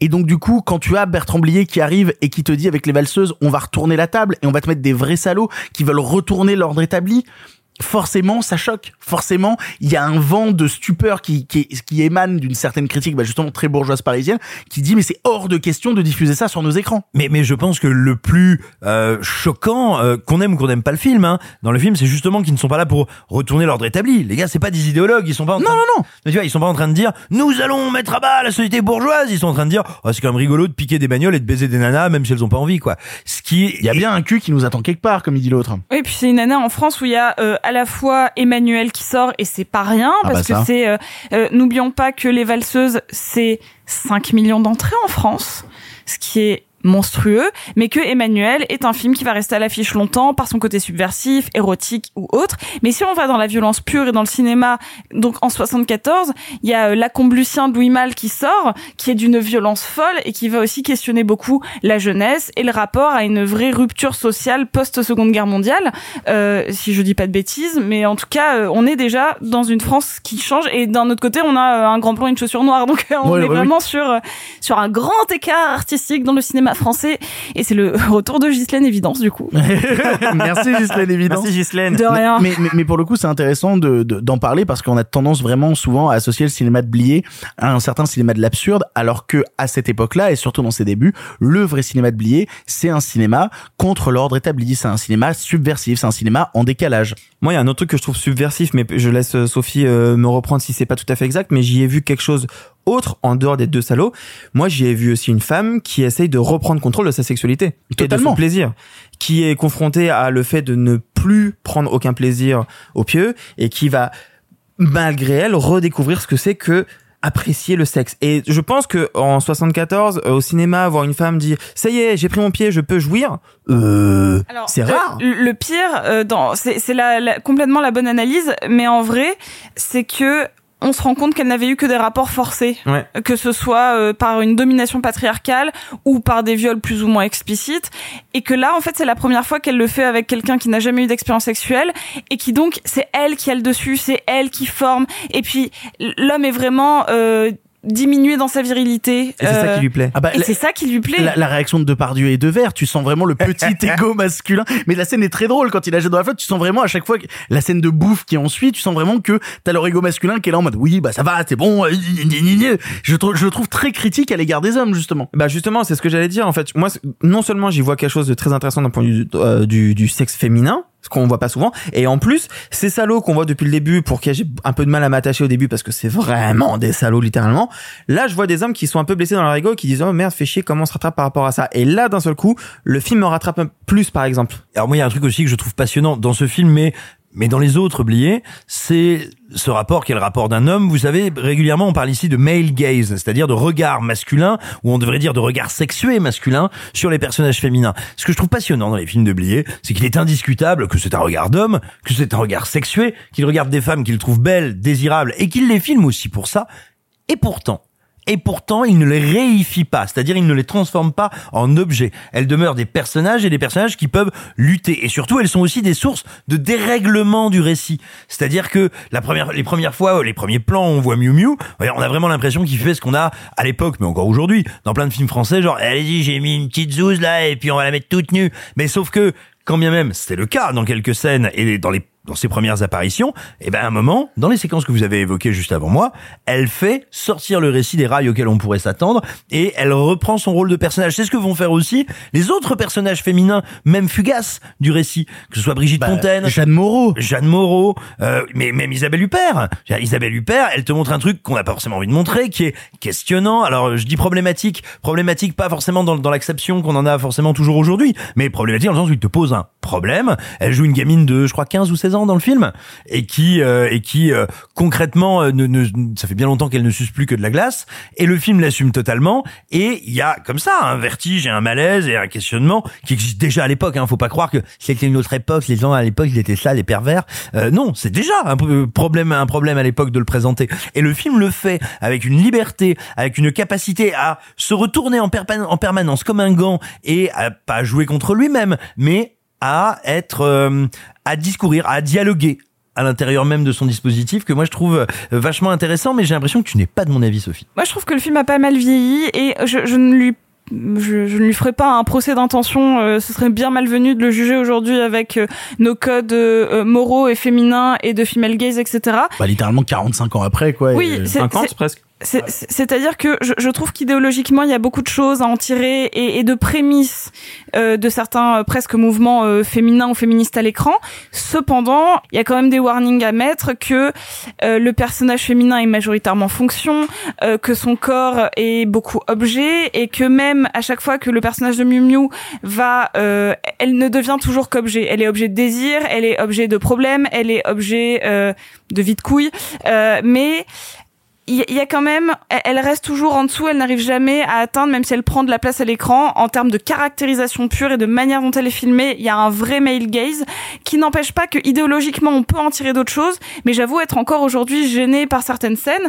Mais encore une fois, je ne, je- on ne peut pas le juger complètement aujourd'hui. À l'époque, je pense que c'était subversif d'une autre manière, mais il faut pas oublier qu'on le regarde avec nos yeux d'aujourd'hui. Hein. Après, il y a un truc qu'il faut pas oublier quand même, c'est que la volonté même de Blier quand il fait le film, c'est de te gêner. Je pense que si tu te retrouves gêné devant les c'est complètement dans l'ordre de ce que oui, mais je veut pense, susciter le oui, film mais au je, suis- spectateur. je pense pas être gênée par euh, ce Qu'il avait que ce voulu. qu'il avait voulu, m- avec, ce avec quoi il me gêne. Euh, si vous êtes abonné à Cast Plus, euh, tant mieux et on vous remercie si vous l'êtes pas, faites-le. Euh, vous avez peut-être euh, entendu l'émission qu'on a fait avec Quentin Dupieux où il nous parle d'un film qui m'a beaucoup intrigué qui s'appelle Beau-père. Le lien est en description, abonnez-vous. Euh, que j'ai du coup regardé avant de voir les valseuses parce que Dupieux en parlait très bien et m'a vraiment intrigué. Donc Beau-père, c'est l'histoire de Patrick Devers qui joue un, un, un homme dont la femme meurt et qui se retrouve à devoir gérer sa belle-fille, euh, belle-fille qui préfère vivre avec lui qu'avec son père et où chacun dans leur deuil vont croire avoir une attirance l'un pour l'autre et va se créer une relation incestueuse sans vraiment que ce soit de l'inceste mais en fait en tout cas pédophile car elle a 15 ans. Et euh, et en fait j'ai ressenti la même chose devant Beau-père que devant Les Valseuses. Je trouve que c'est un film qui est difficile à aimer mais que je crois qu'au fond j'aime c'est-à-dire que le beau-père présente des moments de vraie gêne, de choses que je n'avais pas envie de voir. L'actrice a li- littéralement 15-16 ans quand elle tourne le film et on la voit nue. C'est compliqué. On voit des scènes qu'on n'a pas envie de voir. De la même pour les valseuses, il y a des scènes que je n'avais pas envie de voir. Et il y a des personnages que je n'ai pas envie d'aimer. Au début du film, je n'ai pas envie de les aimer. Le, le film commence par deux, deux connards dans un caddie qui vont mettre des doigts dans le cul d'une meuf, qui a rien demandé. Ça commence par, tu dis, Si je elle demande à ce qu'il ne le fasse pas. je n'ai pas envie de les aimer. Et au fil de l'histoire, je ne peux pas m'empêcher d'être ému et pour le coup, pour les beaux-pères, hyper ému par les deux destins qui croient des choses qui ne sont pas vraiment la réalité, qui sont juste deux personnes perdues. Et je ne peux pas m'empêcher, au final, d'un peu aimer les deux salauds des valseuses. Et c'est quelque chose qui est quand même très fort en termes d'écriture, parce que vraiment, ça partait mal, et c'est volontairement que ça part mal. C'est pas pour rien qu'on citait The Devil Reject qui te met littéralement en place les, les assassins d'un premier film que t'as vu commettre les pires exactions, être vraiment des horribles personnes qui torturent des gens et soudainement on t'en fait des anti-héros que tu vas commencer à comprendre, à accompagner. Jamais à soutenir, mais qu'à un moment tu vas rentrer en empathie. Et c'est ça aussi la beauté d'un certain cinéma, c'est à partir du moment où on te met les pires personnages qui commettent les pires actes, mais par le cinéma, tu finis par rentrer en empathie avec eux. Pas les comprendre, pas justifier leurs actes, juste éprouver de l'empathie. Mais je pense que c'est la différence. Moi, j'aime pas du tout The Devil Rejects. Vraiment, euh, j'aime pas Rob Zombie de manière générale. Vous l'avez compris. Euh, mais chacun ses goûts. Hein. Écoute, euh, Tout à fait. je- Mais C'est toi le chef-d'œuvre. Oh. Tu disais ça pour moi, Simon Non. C'est toi le chef-d'œuvre. Ah, ok, d'accord. Oh. Comme ça, vous en avez un chacun. Voilà. Oh, je repartirai avec mon chef-d'œuvre ce soir. Quoi euh, Non, mais du coup, par contre, les valseuses, j'aime toujours pas les personnages, mais c'est ça que je trouve intéressant. Oui, mais c'est ça, c'est-à-dire que tu n'es pas obligé de les aimer pour reconnaître que tu es frère ou sœur en humanité avec eux. Ça ne passe pas forcément par de l'amour. Et, et même il arrive à te faire rire à des trucs qui sont atroces. Je veux dire, cette séquence où ils sont en train, ils sont rentrés par effraction dans une maison et où ils sont en train de renifler les petites culottes et où là il fait, ouh c'est du 14 ans ça. Elle est Ouh, c'est du Ah, 13 elle est ans. horrible, cette Elle est- scène. elle est- non, euh, oui, elle est horrible. Ne riez pas, euh, surtout. Non, mais ouais. Enfin Ah, bref. moi, j'a- j'avoue que le film me fait pas rire du tout. Mais, euh, mais encore une fois, le, le cinéma de billets, pour moi, c'est un double tranchant. Et j'avais vraiment, on en avait parlé avec Quentin Dupieux, mais trop belle pour, euh, trop belle pour toi. Mais chef-d'œuvre absolu. Là, Bah, alors coup, euh, justement, j'allais vous demander, c'est quoi votre Bertrand Blier préféré? Toi, ce serait trop belle pour toi. Ouais, et euh, j'étais euh, rentrée dans son cinéma par euh, Le bruit des glaçons, que j'étais allée voir en salle de manière complètement au hasard, parce qu'il y avait Albert Dupontel dedans. Voilà. Bah oui. Et, et j'avais aimé ce côté théâtre de l'absurde. Vraiment, on n'est pas loin d'Ionesco sur pas mal de, pas mal de, de dialogues.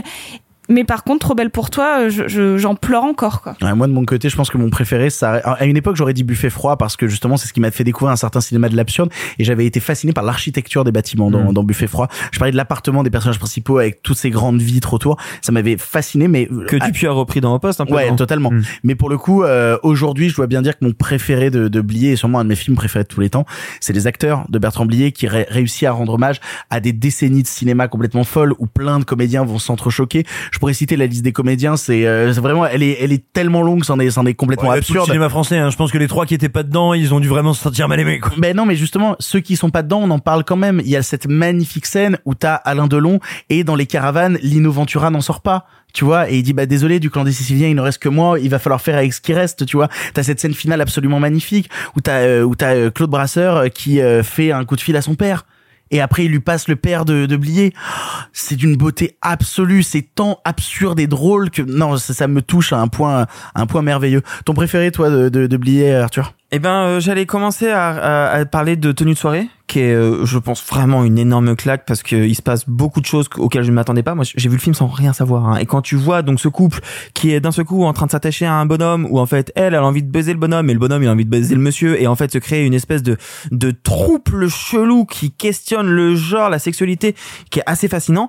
Mais en fait, non, non, euh, je rejoins, je rejoins ce film aussi. Trop belle pour toi. Trop belle pour toi. Je m'y attendais pas. Je l'ai vu un peu comme ça. Et, et on, on voit une vraie évolution de ces personnages féminins hein, dans sa cinématographie. Euh, Ouais. De, de ce que j'ai vu, et j'en ai vu à des périodes très différentes. Euh, J'ai vu Kelmos hein, aussi, que j'avais pas du tout aimé. Euh, mais du coup, on voit une vraie, vraie évolution parce que dans Le bruit des glaçons, je pense que le, le, le film est porté par une femme. Hein. Et toi, Simon, ton préféré de Blier? Alors j'ai forcément, comme toi, une tendresse très particulière pour les acteurs parce que c'est le premier que j'ai découvert, que j'ai découvert au cinéma. Je devais avoir, je pense, 10-11 ans, un truc comme ça, peut-être 12 ans max. Et ça, bah forcément, euh, ça, me- ça m'est, ça m'est roulé dessus euh, comme euh, comme une avalanche sur euh, Michael Schumacher. Mais euh, mais et vraiment, euh, elle est acide. Elle, est- est compliquée celle-là. Elle est acide. Ouais, non, vraiment, Ah, bruit du je cherchais une autre, Valence. je cherchais une autre victime d'un truc affreux, mais j'avais pas. Euh, euh, tant pis. Bref, les acteurs très bien. Euh, Le pire, bref. Ouais, Bref, les, les- les acteurs très bien, le ski c'est super.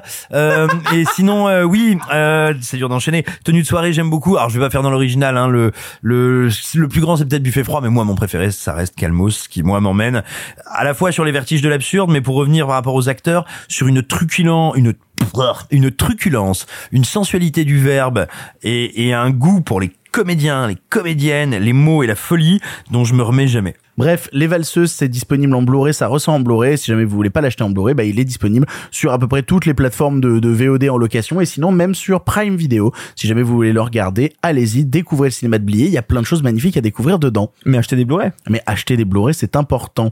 Vous le savez, il y a une nouvelle rubrique dans l'émission. À la fin de chaque émission, on vous parle d'autre chose que de cinéma parce que oui, il n'y a pas que le cinéma dans la vie. On a aussi envie de vous recommander d'autres trucs. C'est l'heure de, pardon, les autres trucs. Oh, voilà des divagations. Allons, des divagations. Et Il aime partager sa passion. Enfin, je veux dire, il peut en parler en public. Je ne sais pas, moi, alors l'idée des, des autres trucs, là. On pourrait peut-être manger et parler d'autre chose. On y va parlant d'autre chose, on se fâcherait. Vous êtes hors sujet, mademoiselle. Vous croyez?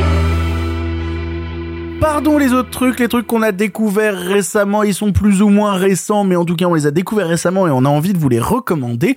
Et toi Sophie, t'avais envie de nous recommander une série que t'as découvert tout récemment, mais qui date de janvier je crois. Euh, c'est ça, mais alors j'étais en train de chercher quand est-ce qu'elle est arrivée sur Netflix, parce que comme vous le savez, ça fait remonter des trucs sur votre feed, et moi elle est sortie bah, pile pendant que j'étais genre euh, en vacances à Toulon, en mode je ne regarde plus de films non plus, et je vais regarder plein de séries.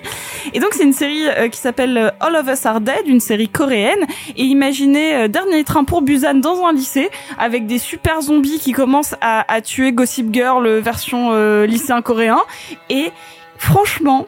J'en avais marre des séries de zombies, genre j'en pouvais plus. D'ailleurs les zombies au cinéma euh, globalement ça me fait chier, sauf quand on a bah, un dernier train pour Busan qui vient et qui pop et qui t'en met un peu plein la gueule.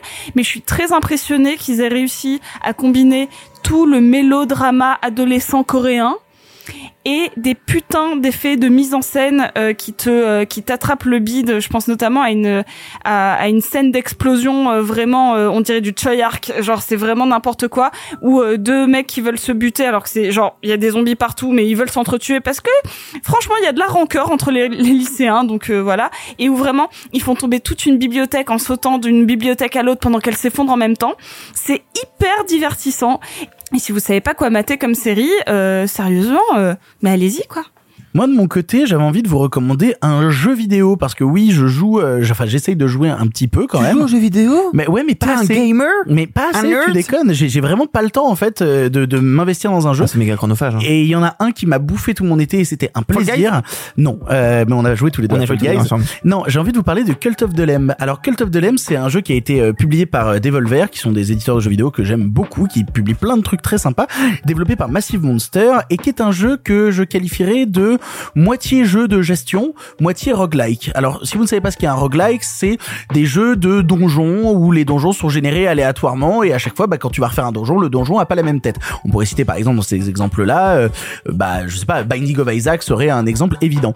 Et ben là en fait l'idée c'est qu'on est à moitié dans ce registre-là et à moitié dans un jeu de gestion parce que tu incarnes un petit mouton trop mignon qui doit diriger une secte. En effet, vu que tu es un directeur de secte, tu dois recruter des gens pour vénérer ta secte, tu dois quand même bah, leur faire à bouffer, tu dois leur créer des petits lits, tu dois euh, leur créer des temples pour t'adorer, pour te récupérer des ressources et en même temps bah des fois tes, tes adeptes ils meurent donc tu dois les récupérer et faire du compost pour utiliser le caca et faire pousser des trucs. Tu vois, c'est tout ce truc fonctionne comme ça avec une esthétique très mignonne. Alors moi, j'ai créé une secte qui s'appelle le culte des Michel et où à chaque fois que j'avais une nouvelle personne qui rejoignait mi- euh, ma secte, il s'appelait Michel quelque chose. C'était que des Michel célèbres. Et donc j'ai eu Michel Gondry, j'ai eu Michel Azanavicius, Michel Sardou, j'ai eu Michel Sardou. Et alors j'en ai eu plusieurs des Michel Très Sardou mauvais parce que compost, le Michel.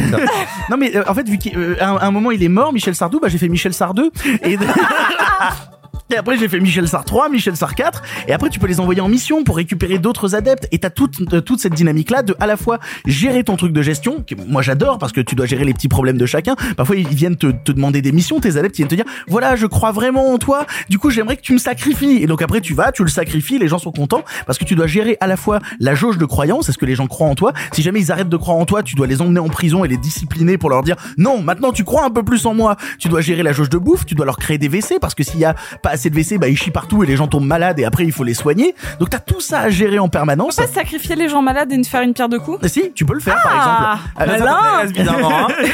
non mais bizarre. Ce qui est, ce qui est, euh, ce qui est plutôt cool, c'est qu'après tu peux débloquer des rituels, débloquer des nouveaux trucs de décoration et tout. Et, euh, et les rituels, par exemple, tu peux dire bah voilà, vous allez faire un rituel du jeûne, vous allez plus bouffer pendant trois jours. Comme ça, j'ai pas à gérer votre bouffe. Je peux juste aller partir en mission dans les donjons, aller taper du monstre, parce que quand même tout ce truc c'est ça. Tu portes le chapeau d'une d'une divinité diabolique et tu dois avec chapeau diabolique aller buter les anciens dieux et euh, récupérer des ressources, récupérer des nouveaux adeptes. Le jeu m'a beaucoup plu. Pour le terminer en termes d'histoire principale, j'ai mis en- environ une vingtaine d'heures. J'ai mis 18 heures, mais parce que j'ai beaucoup passé de temps en termes de gestion. Je sais qu'il y a des gens qui l'ont terminé en moitié moins de temps, mais moi j'aimais beaucoup passer du temps juste dans la partie gestion et pas faire la quête principale. Puis il y a plein de mini-jeux à côté. Tu peux aller pêcher, récupérer des poissons. Tu peux aller euh, jouer aux osselets avec des dieux pour récupérer de l'argent. T'as plein de choses à gérer comme ça. Le jeu m'a beaucoup plu. Petite limite serait que ben là j'ai fini les 20 heures, je pourrais continuer de m'occuper de ma secte et continuer à y jouer. Mais en fait vu que j'ai terminé la quête principale, bah j'ai plus envie. Donc en fait j'ai eu un truc de On y joue sur quoi vu que on y joue partout, on y joue sur euh, Mac, sur Switch, sur PlayStation 4, sur PlayStation 5, sur Xbox, euh, il- je, je sais pas s'il est dans le Game Pass mais il risque d'y arriver. Bref, c'est disponible partout. C'est à la fois jeu de donjon, jeu de gestion, c'est trop mignon et un peu gore et personnellement ça m'a quand même beaucoup beaucoup beaucoup beaucoup amusé. Cult of the Lamb, c'est mon petit coup de cœur jeu vidéo de cette année, j'adore les roguelikes et celui-là m'a beaucoup plu. Arthur, toi de ton côté, t'avais envie de parler d'un podcast. Ouais, en fait, euh, je fais partie des rares personnes à avoir beaucoup, beaucoup, beaucoup aimé le dernier album de Drake. Je sais qu'on est trois. Mais j'ai beaucoup aimé l'album de Drake. Et euh, l'album de Drake puise dans, euh, dans un genre, notamment sur un titre euh, que moi j'affectionne depuis très longtemps, puisque j'ai découvert la scène euh, Jersey Club maintenant il y a plus de dix ans. Et, euh, et je cherchais un peu des trucs sur l'histoire du Jersey Club, qui est un style d'électro avec un rythme un peu différent, qui va jouer sur les codes de la sexualité très sensuelle avec des bruits de lit qui grincent, bref. Et je suis tombé sur un truc qui s'appelle Faya. Alors, en toute honnêteté, je pense que le journaliste derrière, donc euh, Renaud Brizard, qui bosse aussi pour Slate, euh, qui a maintenant des émissions un peu partout à gauche à droite, va sans peut-être arrêter l'émission parce qu'il n'y a pas fait d'épisode depuis mars. Néanmoins, j'y ai découvert un truc assez fascinant. Il prend euh, le principe du podcast, c'est qu'il prend un genre très précis. Donc là, par exemple, le Jersey Club, et il va raconter toute l'histoire du genre sous la prisme d'un dialogue avec euh, l'autre présentateur, mais en interrogeant les, euh, les musiciens qui ont forgé ce genre et qui sont très très pointus via des, euh, notes vocales qu'il a sur WhatsApp. Et donc, on a par exemple sur le Jersey Club 30 minutes sur toute l'histoire de ce sous-sous-genre que très peu de gens connaissent, où il te raconte tout en détail. Mais du coup, moi, quand j'ai écouté ça, j'ai voulu en écouter d'autres et j'ai découvert qu'il y a une énorme scène drill au, Ghana, par exemple. Et le gars va te chercher des DJ du Ghana super pointus qui te racontent toute une histoire d'un pays. Et je pourrais aussi vous parler du Guaracha du de Medellin, de- du bouillon de Guadeloupe, du Maragana du Caire ou encore du Singeli de Tanzania. C'est assez incroyable. C'est un peu de niche, je vous l'accorde, mais euh, moi j'avoue que je me suis vraiment engagé là-dedans euh, sans trop euh, comprendre ce qu'allait m'attendre, puisque j'ai découvert plein de trucs, j'ai découvert plein de genres, et j'ai découvert surtout que quand on sort euh, du modèle américano-français, il y a de la mu- superbe musique un peu partout dans le monde. Donc euh, Faya, ça s'appelle Faya, et c'est pas parfait, c'est pe- peut-être un peu amateur parfois, mais c'est franchement hyper riche.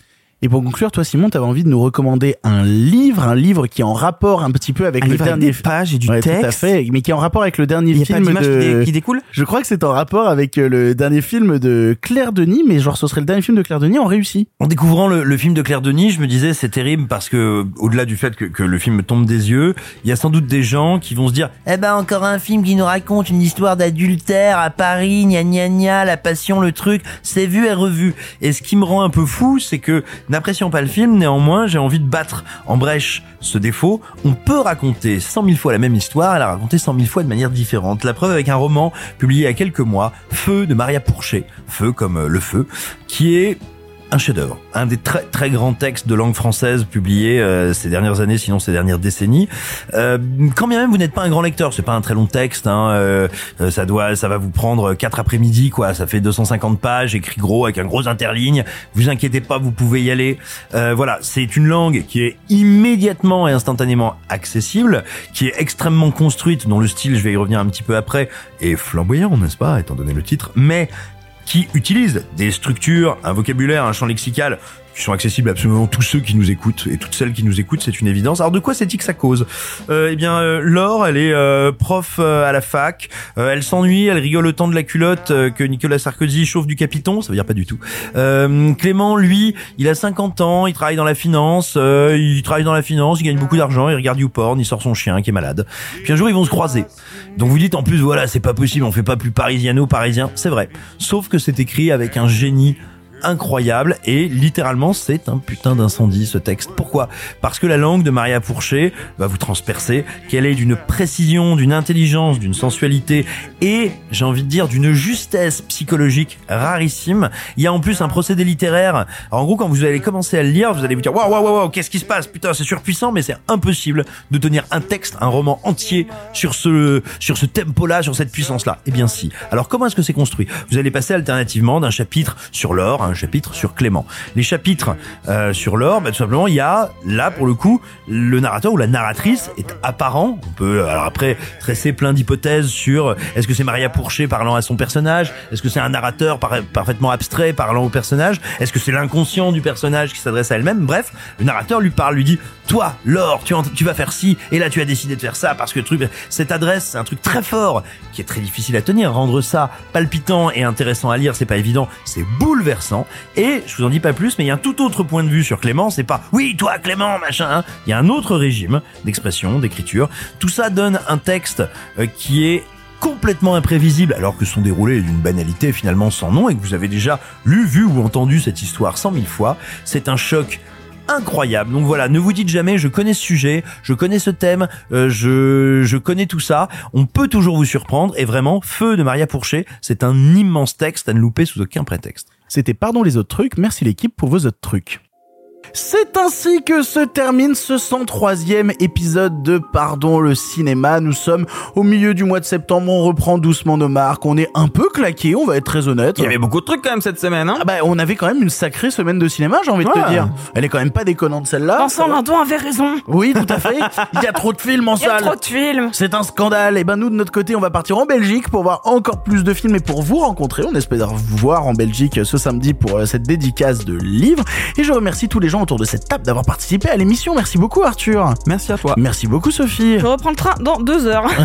Merci beaucoup Simon. Est-ce que tu m'entends Yeah Oh, Oh, j'avais complètement oublié de la faire. Ok, très bien. ah oui, par rapport à l'actrice. Waouh J'ai eu avec 5 secondes de décalage, vraiment. Oh là là, est-ce que tu m'entends Michel? Bref, on se retrouve la semaine prochaine pour un nouveau Pardon le cinéma. En attendant, salut salut les copains. Arrêtez, j'en suis fini.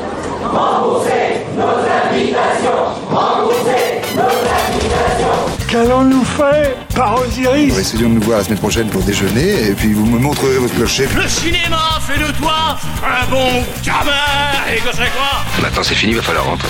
Je vais aller me faire une toile. Ok, amusez-vous bien tous les deux. Moi, ça j'y compte. Bonne soirée. Merci. Have a great evening.